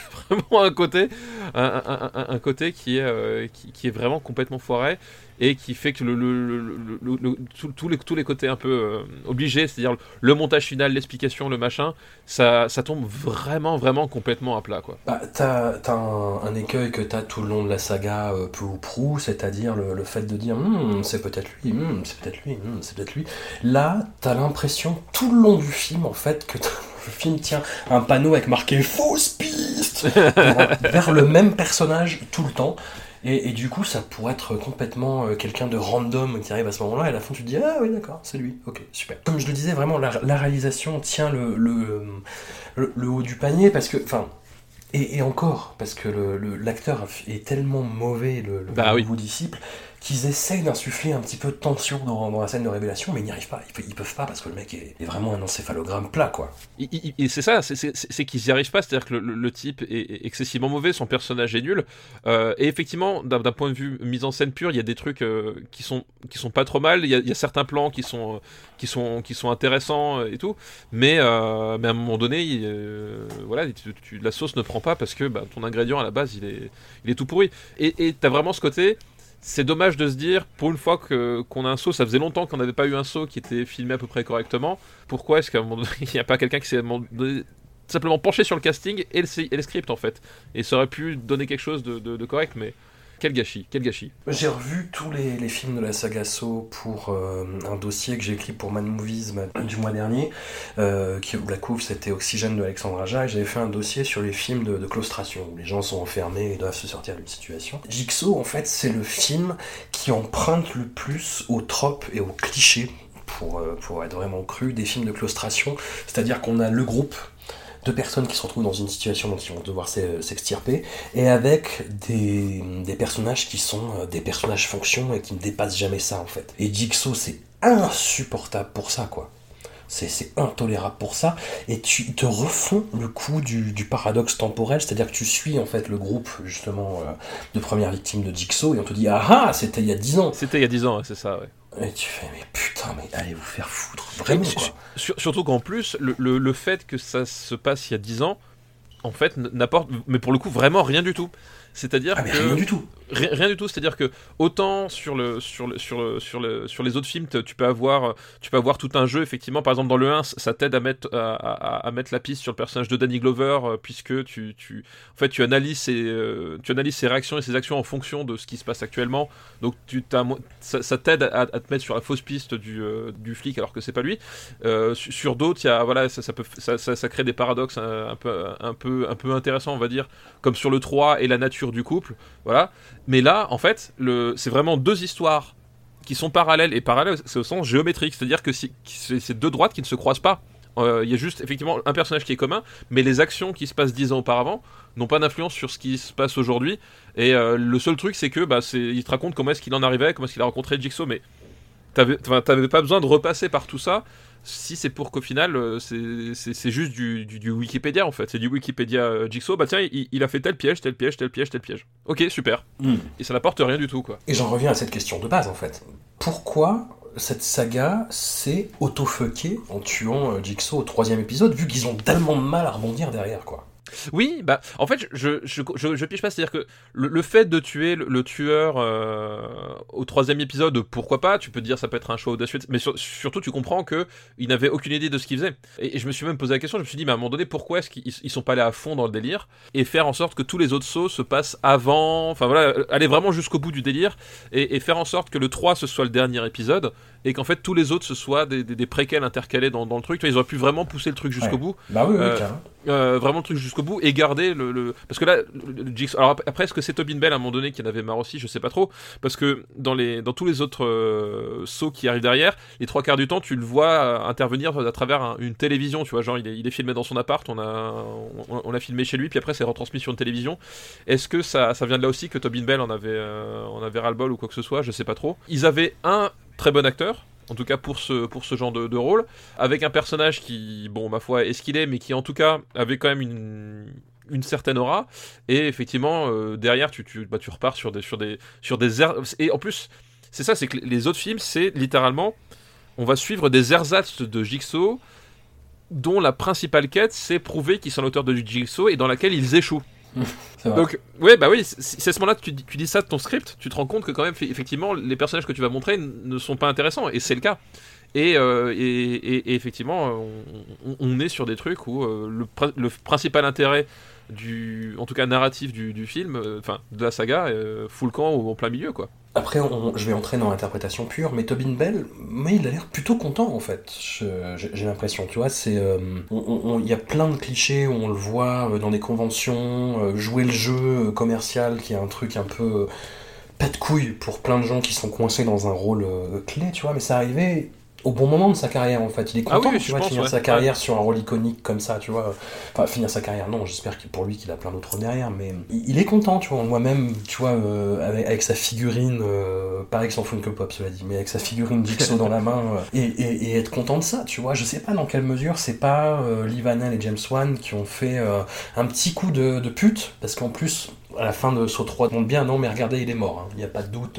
ouais, c'est vrai. voilà, puis au début du 4, il y a l'autopsie, donc non, non, non. Enfin, voilà, c'est Oui, lui, non, au il début- est mort. Au début du 4, on, littéralement, on ouvre sa boîte crânienne, en fait, et on, et on retire ses organes euh, vitaux. Ouais, non, mais c'est ça qui est dégueulasse aussi, tu vois. C'est là où tu vois vraiment le côté crapoteux de la saga. C'est à la scène d'autopsie de Jigsaw, c'est bah, on va tout te montrer. On va Oui, tout, tout, montrer. tout, tout. Voilà. On va prendre les outils un peu rouillés là, tu vas voir tant qu'à procéder, allons-y. Et je sais pas dans quelle mesure c'est pas Lee Vanell et James Wan qui avaient d'autres aspirations dans leur carrière plutôt qu'être euh, voilà, résumés à cette saga qui en plus est pas ouf, qui ont, qui ont fait un petit coup de jarnac un peu derrière, tu vois. Je, je Bah, pas. Je sais pas parce que euh, en même temps tu, tu te dis euh, tu dis les producteurs ils sont quand même pas quand même pas abrutis. Je- Enfin comment est-ce que ça s'est négocié en fait effectivement? Si effectivement c'est une volonté de de Wad et, et euh, Wanel, est-ce que euh, comment ça a pu se négocier? Comment est-ce que justement les producteurs ont pu justement accepter l'idée de dire bah attends le, le, seul personnage que tout le monde connaît de tous les films il va mourir. je, je sais pas. Donc je sais pas Hmm. trop. Je sais pas trop. Après, en même temps, tu, tu dis, euh, c'est vrai que To- Tobin Bell, ça lui fait une super renommée. Et ça lui permet de quand même pas trop se fouler sur les autres films. C'est-à-dire qu'il vient, il, il fait, il fait quelques minutes et euh, tout le monde est content qu'il soit là. Et au final, c'est le seul truc que tu retiens des films. Quoi. Donc est-ce qu'à un moment donné, lui aussi, c'est pas dit, bah tiens, c'est une façon assez, assez, assez pratique de m'en sortir. Je suis là, les gens sont contents de me voir et en même temps, ça me bouffe pas trop de temps, je peux faire autre chose. Je sais pas. Je- euh, aucune, aucune idée. Mystère, mais ah, ah, un puzzle. ah oui, un puzzle à résoudre. Ouais, mon dieu. Et nous arrivons donc au dernier hum, film de cette saga, qui est encore une fois un spin-off. Ça, ça que j'ai appris en... Bah, le mois dernier, en fait, il y a eu une déclaration de Darren Lynn Boozman qui disait « Non, non, mais attendez, il va y avoir un, un Saw 8, va y avoir un Jigsaw 2, va y avoir un Spiral 2 si ça marche. » Et en fait, c'est des films indépendants, tu vois. Et bon, ok, soit. Alors, film euh, à l'origine particulière, parce que c'est Chris Rock. Donc Ouais. euh, sta- stand-upper, euh, réalisateur, comédien, euh, plus plutôt doué dans son registre, c'est-à-dire vraiment euh, voilà du. j'ai- l'impression dans tous les stand-uppers qui ont, il y, a- un gros écueil en fait dans le stand-up américain, c'est-à-dire le la phase pré-succès et la phase post-succès. C'est-à-dire que les, les mecs qui racontaient des trucs extrêmement justes sur leur vie de tous les jours, d'un coup ils deviennent multimillionnaires. Ils racontent des problèmes de riches et euh, ils ont beaucoup de mal à, à, à passer le cap à partir de ça. Et Chris Rock, c'est un de ceux qui a, qui a le mieux négocié ça, je trouve. Juste Ouais, je ce que tu veux sur le dire, côté ouais. stand-up.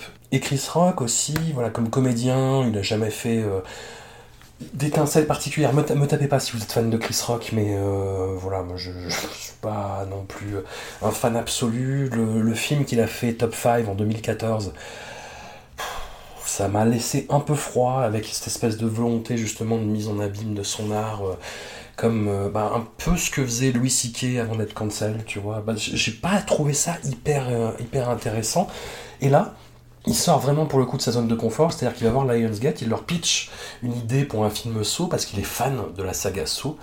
Et le film se monte justement sur son nom, il est crédité en tant que, voilà, d'après une histoire 2, pas comme scénariste vraiment, parce qu'on a les, euh, les tocards du film précédent, Josh Stolberg et Peter Goldfinger qui reviennent à la manœuvre. On a Darren Lynn Bousman qui revient à la réalisation. Dans réalisation, ouais, c'est ça. le film qui a le plus de gueule de, de ce qu'il a fait dans la saga Saw, je trouve. Il y, a, il y a quand même un côté, ça fait pas cheap, ça fait pas telenovela score. Oui, je- effectivement, je pense que c'est le plus esthétiquement et techniquement, c'est le plus euh, le plus réussi de Daryl Bousman. Pour ce que ça vaut.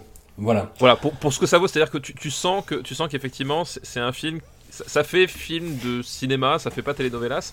Après, effectivement, tu te rends compte que même euh, sans doute avec une équipe euh, euh, et un budget et, un- et un- et- et- et assez de temps pour être un peu confortable, il a quand même un sens esthétique assez limité, le, le petit père, parce que c'est pas excessivement beau non plus, mais c'est celui qui ressemble le plus à un film, un film, on va dire hollywoodien, quoi. C'est celui où il y a le, le meilleur casting aussi. Bah, c'est celui. Alors, parlons-en du casting parce que euh, c'est un film de c'est un film de retraité euh, puisqu'on a euh, Ouais. Samuel Jackson qui vient pour littéralement 5 minutes d'écran de présence à l'écran où euh, il est là 2 minutes au début, 1 minute au milieu et 2 minutes à la fin. Bon, peut-être Un- 7 minutes. Un quart d'heure. Un quart d'heure. Bon, un quart d'heure, t'es sûr Dont, sûr dont 7 minutes, dont 7 minutes à la fin où il a euh, le corps entravé par des fils et où il est littéralement une marionnette. Donc il y a Samuel Jackson qui vient toucher son chèque et, et qui évidemment ne fait euh, oh, gonna oh, motherfucker. Voilà. Et ben du coup t'es content. T'as Samuel Jackson qui dit motherfucker dans Saw. Voilà. Écoute qu'est-ce que que je te dise Euh, mais au-delà de ça, en termes de, de casting, c'est vrai qu'il y y, euh, y a Max euh, Minghella, du coup, qui... Qui est un euh, super acteur, qui est un super su- acteur, qui est, qui est- exactement. qui est ici dans son pire rôle. C'est ça. C'est affreux, j'avais mal pour lui quoi. C'est- c'est- c'est- c'est- donc c'est quand même le- un type qu'on a... Enfin moi que j'avais découvert dans Social Network. Euh, ça pose quand même un peu du, quand même le, le truc. Dans Agora de Alejandro Amenabar, qui des Oui. les plus mésestimés des années 2010, où il est excellent dedans. Et, euh, et on connaît surtout pour euh, Handmaid's Tale en fait où il joue euh, un personnage euh, crucial on va dire dans le dans l'intrigue de Handmaid's Tale donc c'est- vrai que c'est un super acteur. Et moi j'étais content de le voir là effectivement. Même si il a le pire rôle et disons-le tout de suite pourquoi est-ce qu'il a le pire rôle c'est que au bout de deux Spoiler, minutes spoiler, spoiler, Voilà, spoiler. spoiler.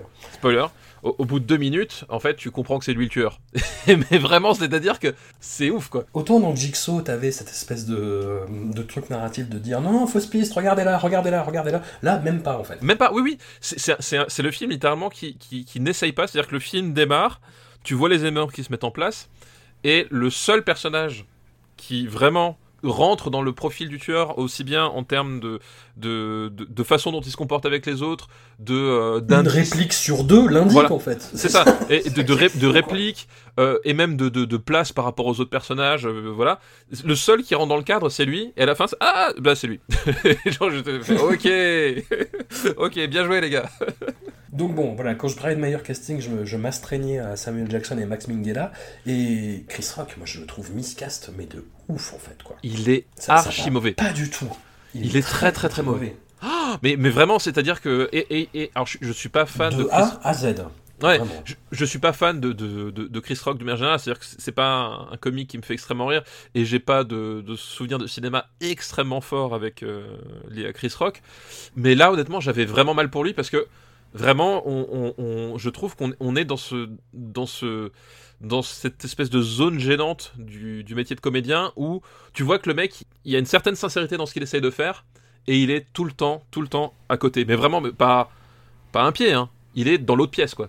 Quand il essaie de s'énerver, t'y crois pas du tout. En fait, tu sais, quand il essaie de s'énerver, t'as l'impression qu'en même temps, il se concentre pour se rappeler de son texte. Il y a vraiment un truc, je sais pas s'il est pas dirigé ou qu'il est complètement à côté de la plaque, mais il est très, très, très, très mauvais. Et c'est très, et ça devient très gênant. Et enfin, vraiment, j'étais embarrassé pour lui. C'est vraiment, c'est autant les, tu vois, dans, dans Saw 2 où, les acteurs sont archi mauvais, mais il y a un côté, euh, il y a un côté proto nanar. euh. Là, il y a vraiment un truc. Chris, attention, je crois que c'est pas ce qu'il faut faire. Et euh, ouais, j'ai mal pour lui, quoi. Je pense que c'est une question d'être mal dirigé, parce que euh, justement, il, il fait quelques apparitions dans la série Louis de Louis C.K. Ouais. où il joue euh, bah, une version de lui-même qui est hyper inquiétante. Il fait quelques, quelques rares apparitions et où en fait il regarde euh, Louis C.K. à chaque fois, il, le récupère euh, après une soirée où il l'héberge chez lui euh, quelques temps avec sa femme qui gueule derrière, où il vient juste se foutre sa, gue- sa- sa gueule à un moment. Et après c'est dans la dynamique de la série, c'est-à-dire que c'est vraiment un truc un peu self-deprecating, Louis, hein. c'est où il se fait fouetter par tout le monde en permanence. Mais je trouvais que dans le registre, Chris Rock était le meilleur parce qu'il avait vraiment une présence hyper intimidante. Et c'est con qu'il fasse pas ça dans ce film-là, putain, tu vois. C'est ça, qui est dommage en fait, quoi. Ah, Et ouais. hum, pareil, on, on spoil comme, comme, comme des salles, mais hum, la fin, donc Samuel Jackson, c'est son père dans le film, et hum, il est censé jouer justement le dilemme moral, savoir est-ce que euh, est-ce qu'il sauve son père, et la scène où bah, ça, ça marche pas en fait, ça marche pas, tu ne sens jamais l'émotion en fait. Non, non, Malgré tout ce que le film essaye de construire, ça ne marche jamais quoi. Non, non, et, c'est vrai que la scène fonctionne pas parce que, voilà, lui, il est complètement à côté de la plaque, il, il, est étrangement figé, il est, enfin, t'as vraiment jamais la sensation que c'est réellement son père, enfin, il y a vraiment un truc qui. Et puis même la, et puis même la scène, on, on arrive à limite de la scène, c'est-à-dire que cette fois-ci, le, tueur a une espèce de, de volonté de nettoyer en fait la police. Euh, Et tu te dis, alors la thématique euh, justement euh, et, et- et pourrait être quand même assez actuelle. Euh, voilà, on va pas rappeler les, les- les procès, euh, les procès de George Floyd, etc. Machin, mais voilà, c'est un truc qui est actuel de toute façon, quelle que soit les, la période des États-Unis. ça n'a rien à voir. Ça n'a Voilà. rien à voir du tout, quoi. C'est juste figé dans un espèce d'éther scénaristique de clichés sur les, sur les policiers, quoi. C'est ça exactement. Et tu te dis, euh, tu te dis là, les tensions actuelles aux États-Unis sont quand même assez, assez fortes, plus fortes que d'habitude parce que voilà, il y a pas de trucs. Et tu te dis, il y avait peut-être un truc à dire à ce moment-là. Enfin, tu vois, c'est un sujet qui est brûlant pour le moment.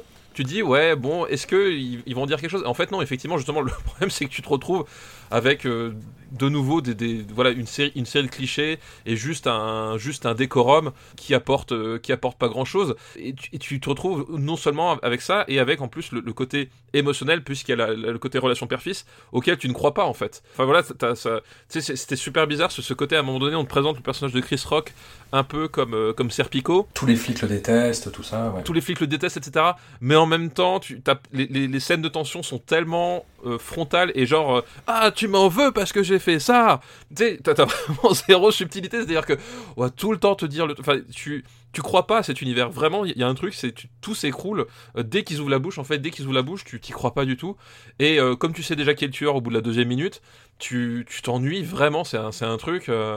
c'est un truc, waouh, c'est- c'est un film en fait extrêmement, extrêmement ennuyeux quoi. Les pièges n'ont pas vraiment d'imagination. Non, puis surtout, il y en a certains, c'est l'espèce de ressucé de, de, de, de pièges qu'on avait déjà. Enfin, il y a- y, un truc. euh, voilà, puis même le, le, le, le côté marionnette du, du, du, perso- du personnage Samuel Jackson à la fin. euh, ouais, ok. Et, et, et surtout, la scène, elle est d'autant plus bizarre, c'est c'est que littéralement, ils sont dans une pièce qui, qui est remplie de flics. Et personne ne s'inquiète d'avoir un mec qui, qui, qui sort de la scène avec un ascenseur, quoi. Tu vois, c'est genre, euh, ah ouais, salut! Et puis, enfin, tu vois, c'est- Ouais, trucs, ouais, c'est- ouais. Ni- Niveau de la mise en place, il y a plein de trucs qui fonctionnent pas. C'est Il y a un truc qui est assez éloquent, et pareil, je vais encore plus spoiler, mais le personnage de Samuel Jackson donc est suspendu à des fils, euh, comme une marionnette, et à la fin, pour le faire exécuter, en fait, les, euh, les fils se tendent, elle lui donne un flingue dans la main, enfin déjà c'est improbable, mais bon, il donne un, il donne un flingue dans la main, et il l'est, on lui fait lever le bras pour qu'il ait l'air menaçant. C'est-à-dire que si la scène était bien construite, si la scène était bien montée, si la scène était bien éclairée, ça fait beaucoup de si quand même. Voilà, on te, on te dissimulerait les fils pour rendre le truc crédible. Là, on a vraiment l'impression d'un mec avec le bras qui se lève mécaniquement, on voit les fils. Et c'est ça le problème de ce putain de film, c'est que on voit les fils, quoi. Tout le long, d'un bout à l'autre, quoi. C'est ça, c'est ça. Non mais t'as t'as raison, c'est vraiment le, c'est ça le truc, c'est que pour un film sur la manipulation, effectivement, euh, puisque c'est ça aussi un des, des thèmes de, de la saga So, c'est un film de manipulation. Pour un, un film sur la manipulation, effectivement, c'est vraiment le film où tu vois les coutures, euh, mais vraiment littéralement. Euh, il s'emmerde même plus à t'embrouiller l'esprit avec, euh, avec une narration confuse, machin. C'est un film où euh, ils sont en ligne droite, ils prennent même pas même pas le temps de, de se dire ah tiens ça ce serait ce serait plus ludique. Il y a aussi ça c'est que c'est même plus ludique. Enfin il y a vraiment un truc et tu l'as tu l'as très bien dit cette scène là où tu vois les fils de Samuel Jackson dans la marionnette. je pense que c'est paradoxalement une belle métaphore de ce de ce nouveau Spiral et je, je ne pense pas qu'elle était voulue dans ce sens-là. J'ai pas l'impression non plus. Non, effectivement, ça, ça a plus de gueule. C'est le, le, film de la saga Saw qui fait le plus vraiment film, en fait. Mais, euh, mais putain que c'est mal écrit, putain que c'est mal joué, putain que c'est mal dirigé, quoi. Max Minghella, qui est, un, super acteur, il, il, joue toujours selon la même partition, et c'est pour ça que tu le vois venir, en fait. C'est pour ça que son jeu n'est pas, subtil, quoi. Ah non, non, mais, et je pense, effectivement, comme Chris Rock, il est vraiment très mal dirigé. C'est vraiment lamentable d'utiliser un acteur, comme ça aussi mal. La scène où il évoque son plan, c'est pareil. À un moment donné, t'es, dans une saga comme ça, et la scène où, où, où, où t'as le, la, la, révélation de narratif, c'est vraiment champ contre champ sur les deux mecs qui, qui, qui discutent. Et il y en a un qui expose son plan de façon complètement monolithique, et en face, t'as Chris Rock qui a les yeux écarquillés, qui fait Hein? Comme ça. Enfin, hmm. c'est en termes de, tu vois, c'est complètement anti-cinématographique quoi. Paradoxalement, je pense que c'est celui qui a eu le plus de budget, le plus de temps. Je pense que c'est un de ceux où t'as l'impression qu'ils ont le plus rushé. C'est pas possible. Ils ont fait ouais une prise, ouais c'est bon, c'est bon. Et puis, puis on passe à la suite. t'as vraiment cette sensation là que que rien n'est rien n'est fignolé quoi. Un, truc de base en fait. Le la voix que tu entends. Euh, ah oui. pour, Pour, pour, dire Putain, mais tu vois, dans, dans, les, dans les autres films, en fait, c'est une voix qui, qui, qui, euh, avec un peu de vocodeur, euh, enfin non pas de vocodeur, mais de un, truc pour modifier la voix, et c'est angoissant. Tu vois, la voix est angoissante. Il a une voix angoissante, tout à fait. Ouais. T'as le timbre de Tobin Bell qui déjà est, excellent, euh, voilà, et qui en plus est un peu retouché pour que ce soit encore plus inquiétant. Là, t'as l'impression, ouais, que c'est un gars qui a acheté un petit gadget qui fait, alors là, tu vas souffrir parce que je suis d'accord. Quel, enfer, mais ça ne marche pas. En fait, dès le premier truc, dès la scène d'intro, avec le mec dans le, dans le métro, ça ne marche pas. Quoi. Tu entends la voix, tu te dis, mais quoi? Attends, vous êtes sérieux? Et à un moment donné, je me suis demandé si euh, ils avaient bien fait le mixage. Tu sais, un peu comme la, la bande-annonce de, de Mommy avec euh, Tom Cruise qui avait été diffusée sans, sans, sans, le mixage et, et sans les effets. Euh, je me suis demandé, demandé s'ils n'avaient pas fait une erreur de mixage parce qu'effectivement, la, la voix en termes de poser une ambiance, au contraire, ça te la démolissait complètement. C'est vraiment un truc, euh, un truc euh, presque parodique. C'est digne d'un sketch, du SNL en fait, d'avoir le, setup, tu sais, super, euh, super sophistiqué, machin, avec les, avec plein de lumière. Tu sais, tu, sens qu'il y, a du pognon sur la lumière et tout. Et puis d'un seul coup, d'avoir la voix, la, voix toute pourrie derrière, c'était limite un sketch du SNL, mais en fait non, c'était, c'est pas, pas le cas. Le, film est d'ailleurs, comme tous les autres, hein, excessivement sérieux quoi. Enfin, il y a, y a zéro, zéro trace d'humour ou de ou de quoi que ce soit. C'est donc et là, tu te dis, je pense qu'effectivement c'était pas l'intention et du coup c'est assez raté. Tu cites SNL, moi je vais dire pire, c'est digne de Scary Movie 4 ou 5 en fait. Ouais, ouais, ouais, c'est ça, ouais, c'est pas faux. on est arrivé au bout de, de, ce marathon. Qu'est-ce qu'on retient en fait de la saga Saw? Est-ce que euh, Jigsaw rejoint le, le, clan des boogeymen mémorables dont on se souviendra euh, pendant le siècle à venir? Bah, je pense qu'il va laisser une, une trace euh, par la force des choses parce que voilà, c'est une série qui a, qui je pense arrivé. Je pense que le principal à, à, toute sauce, c'est qu'elle est arrivée au bon moment. Euh, voilà, elle est arrivée au bon moment avec une proposition euh, qui était assez radicale pour le grand public et que du coup ils ont su tirer pas au profit de ça. Après, effectivement, donc je pense que les gens s'en souviendront et ça va rester un un, un, classique entre guillemets c'est-à-dire que ça va être un nom qui va évoquer quelque chose et que on va regarder avec curiosité, mais effectivement comparé à des à boogeymen euh, bah, comme Freddy Krueger euh, pour prendre celui qui quand même euh, est pour moi le, roi de tous, ou même à Michael Myers avec tout ce qu'il a subi ce pauvre Michael Myers, hein, entre le, fait d'avoir une sœur, le fait de, de plus l'avoir. il y, a vraiment un, un problème, c'est que effectivement ce tueur là est à la fois trop banal finalement et à la fois trop banal et à la fois et à la fois passé parce que euh, justement il, il, enfin sa, façon d'opérer est tellement extrême que tu te dis euh, ça représente quelque chose. Et en fait c'est un truc complètement bidon qui est derrière. Enfin il y a vraiment une, dissonance entre le, les, moyens les moyens et, l'intention et qui fait que le personnage en soi je le trouve pas excessivement marquant. Et euh, je pense que ça restera une curiosité mais je vois pas la saga Sauce euh, s'installer dans le dans l'imaginaire collectif des, des, fans de cinéma de genre, tu vois ce que je veux dire? Il y a, Je pense que il aura pas une, aura, enfin, je le vois mal en tout cas avoir la même aura qu'un même qu'à Jason Voorhees. Et encore Jason j'ai de gros problèmes avec la saga Vendredi 13 hein, mais Jason typiquement il y avait un rapport affectif parce que ça devenait vraiment débile et drôle à un certain moment Là. Saw, Saw, t'as pas ça, quoi. Je pense que c'est la, la bonne analogie parce que dans la saga Vendredi 13, t'as pas vraiment de bons films en fait. Non, c'est- T'as des, des opus plus dégénérés ou Le 6 drôles quand même. que les autres. le Ouais, 6, c'est pareil. ouais. le, le 6 à mon, à mon sens, c'est le meilleur. Mais c'est vrai que bon, voilà, Ouais. c'est pas. C'est pas non plus la, la folie, quoi. Jason va en enfer, Jason dans l'espace. Non, il y, a- y y des trucs drôles, tu vois. C'est, euh, il y a une espèce de conscience euh, méta de, des limites de la saga. Sauf c'est une saga qui se prend pas mal au sérieux quand même. Bah, bah, même, même complètement. Enfin, vraiment, c'est ça le truc, c'est que vendredi 13, euh, tu l'as dit, il y, a- assez peu de bons films, etc. Mais à un moment donné, ils se sont rendus compte que les gens venaient pour un certain truc, ils leur ont offert, et ils leur ont offert euh, sur un mode qui, euh, justement, est outrancier dans le bon sens du terme, où on vient là pour se marrer, c'est sans conséquences, etc. Sauf c'est des films qui se prennent au sérieux, et c'est des films qui sont consciemment moralisateurs en fait. C'est à dire que euh, voilà il y a toujours eu des débats sur le cinéma d'horreur sur euh, Halloween par exemple, est-ce qu'à un moment donné Halloween est une saga puritaine ou, euh, Vendredi 13 est une saga puritaine, oui, non, etc. Euh, c'est des questions qui animaient les gens, plus ou moins bien intentionnés et plus ou moins de, bonne foi, c'est pas la question, mais c'était jamais le, le- le- finalement le, cœur de, la saga, alors que Saw, vraiment, tout de suite, il y a, y a cette idée que oui, oui, moi je, moi je suis un tueur, je suis là pour vous, vous, vous apprendre que vous finalement vous avez péché et que je vais vous et je vais vous punir, et même parfois pour des conneries. Et, et c'est vraiment le cœur de, de la saga, et c'est ce qui anime le personnage principal, c'est ce qui anime le truc, c'est cette idée de, de, de rédemption, etc. Et, ça ajoute à ce côté vraiment full premier degré, et au fait que peut-être justement eux ont pas voulu se, se partir sur ce délire-là, et qui fait qu'en fait le, le- c'est pas c'est pas une saga sympathique en fait. Il y a vraiment un truc qui fait que à un moment donné t'as as, l'impression que le mec il te fait la morale alors qu'elle est complètement pétée et que c'est juste sord... enfin c'est sordide et pour le sordide quoi.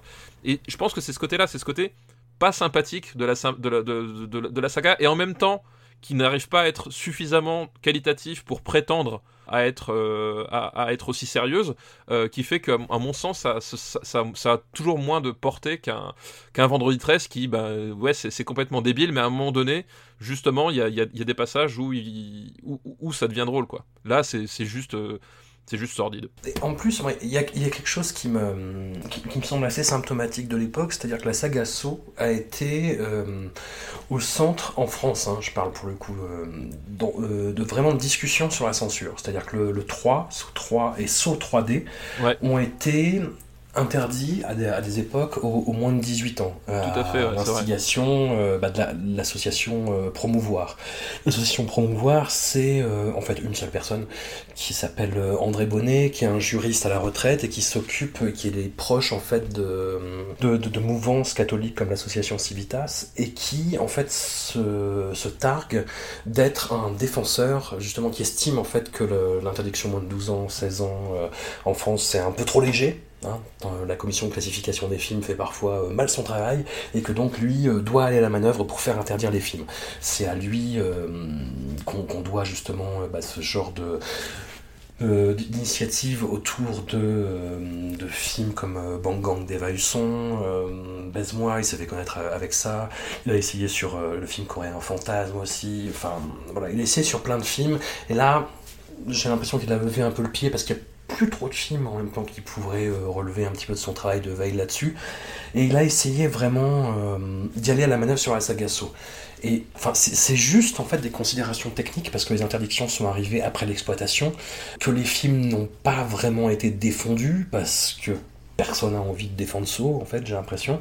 Ouais, il y a peut-être ça, ouais. Saw aurait pu être quelque chose au niveau discursif, au niveau euh, pas délivrance de message, mais pff, voilà, moi je reviens sur la théorie de Pascal Fransac, c'est juste des trucs tellement cyniques que tu te dis bon, allons-y quoi. Bah, non, mais effectivement, c'est ça, c'est que euh, c'est des films cyniques qui, qui n'ont pas grand chose à, à- raconter et qui, en fait, qui, qui, à mon avis, prennent le, le, le cinéma d'exploitation par le mauvais bout, en fait. C'est-à-dire qu'on est dans du cinéma d'exploitation industriel vraiment dans, dans, dans, ce côté-là, c'est-à-dire que on, ne cherche pas à raconter quelque chose, on, cherche à peine à faire des, à faire des, personnages, euh, parce qu'on peut, on peut reprendre le cinéma d'exploitant dans tous les sens, mais tu prends un massacre à la tronçonneuse, euh, où à un moment donné, il y a quand même une construction euh, des personnages, une construction de, la, de la mythologie, une façon d'amener euh, la mythologie du tueur, de l'univers, de poser le décor, enfin voilà, il y a, y a tout un contexte finalement vraiment cinématographique euh, au sens narratif qui, qui, est présent et qui vient appuyer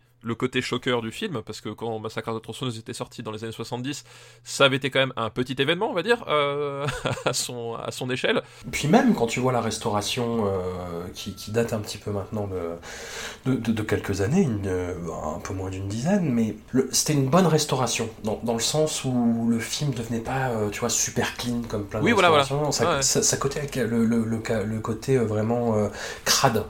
Mais en même temps, ça permettait de mieux se concentrer sur le travail de la mise en scène, du montage, Exactement, de la ouais. texture sonore. Tu vois, tu, tout, tout, le prologue de, de Massacre à la tronçonneuse, juste le travail sur le son, putain, mais il est énorme, quoi. Voilà, et donc, il, il, le cinéma d'exploitation, enfin en tout cas les films qui, qui marquent le cinéma d'exploitation et qui font qu'aujourd'hui justement euh, on, on, on, en arrive à, à être passionné de ça, c'est qu'à un moment donné, c'est quand même des films qui racontaient quelque chose. Sauf euh, le problème, c'est qu'il a juste pris le côté exploitation. Tiens, on a un cahier des charges, on va l'appliquer et sais vraiment des films que tu sens fait à la va-vite, que toute l'énergie est concentrée sur, euh, on va dire le, côté, euh, côté Scooby-Doo des, pièges, mais qu'au-delà de ça, on n'a rien à se mettre sous la dent. Et effectivement, ça donne des films qui sont, qui sont cyniques. Je pense qu'ils sont, ils sont, ils sont conscients de leur propre médiocrité, mais ils s'en, ils foutent. Et du coup, quand tu te retrouves, retrouves là-dedans, est-ce que tu as vraiment envie de défendre ce, genre de, cinéma-là? Tu te poses pas tellement la question, tu fais. Est-ce que je perds mon énergie là-dessus? Je suis pas certain, quoi. Et c'est aussi en ça qui, qui, qui, fait que je comprends que le. Comme dit, je, pense qu'il y, a vraiment ce côté. Il arrivé au bon moment avec une, convergence de, pas mal de facteurs et, et cette espèce de, côté un peu nouveauté dans, l'atrocité. Mais le fait que le, genre a finalement été délaissé par le public euh, aussi vite, c'est que tout le monde a vu que bon ben on tournait en rond et que euh, voilà tu, tu t'arrives limite dans le cinéma pour cocher des pour cocher des cases en fait. Fait, ah tiens rigolo lui on a arraché les dents hop ça ça j'avais pas fait. Ça fait des films qui sont pas très très intéressants pas très très intéressants et du coup pas très très marquants non plus euh, au final à tel point que voilà que quand tu essaies de te souvenir du truc tu finis vraiment par tous les confondre. La seule chose dont tu te souviens, ah oui, dans celui-là, il y a, y a, Jigsaw qui meurt. Voilà. Ah, c'est un petit peu le problème, mais mm, c'est le problème de la sérialisation euh, d'Hollywood, des franchises, euh, etc. Quoi, de pomper le jus jusqu'à ce que toutes les choses soient vidées de leur sens. Et, euh, la, saga So essaye, justement, c'est ça qui est, euh, qui, est un peu triste quelque part, c'est essaye de, trouver du sens là où il n'y en a pas et à chaque fois échoue lamentablement. Quoi je pense qu'ils ils savent pas, ils savaient pas où est-ce qu'ils voulaient aller avec ce truc, et, et c'est fait, enfin fait sur le pouce quoi. Et euh, honnêtement, ça se, ça se ressent. Et vraiment, oui, t'as ce côté, on va appuyer, essorer jusqu'au, jusqu'au bout. Et, et on s'arrêtera ben, quand, quand finalement ça fera plus d'entrée. Bon, dont acte. eh ben écoute, on se retrouvera pour les prochains épisodes. Merci beaucoup à toi, en tout cas. Où est-ce qu'on peut te retrouver? Oh là, ben on peut me retrouver euh, dans Super Cine Battle, dans euh, After Eight, dans Rocktogone. On a sorti un nouvel épisode de Parle à mon Luc, le premier en un an. Alors il sort quand du coup? Il, est, il sort aujourd'hui, là au moment où on enregistre, on, il sort le, le mercredi 9 juin, et il est consacré à Lucie. Voilà. Oh mon dieu. Et je sais que c'est un de tes films préférés. Euh, voilà, tu, tu, tu t'en discutes souvent. Euh, tu me dis ah euh, quand même vraiment Luc Besson ce génie. Voilà, bah, l'occasion de revoir Lucie avec nous par dessus. C'était un grand moment. On était paradoxalement à la fois content et anxieux de se retrouver pour un rendez-vous comme par la Luc si tu veux. Ce que je veux dire parce que oui. mais euh, voilà. Donc dernier épisode et puis après euh, sur Twitter g4 plugin baby puis parfois sur euh, sur Gamecult aussi où, où j'écris quelques tests. Très bien. Et eh ben un grand merci à toi et à une prochaine fois. Bah oui merci pour l'invitation et puis toujours un plaisir. À bientôt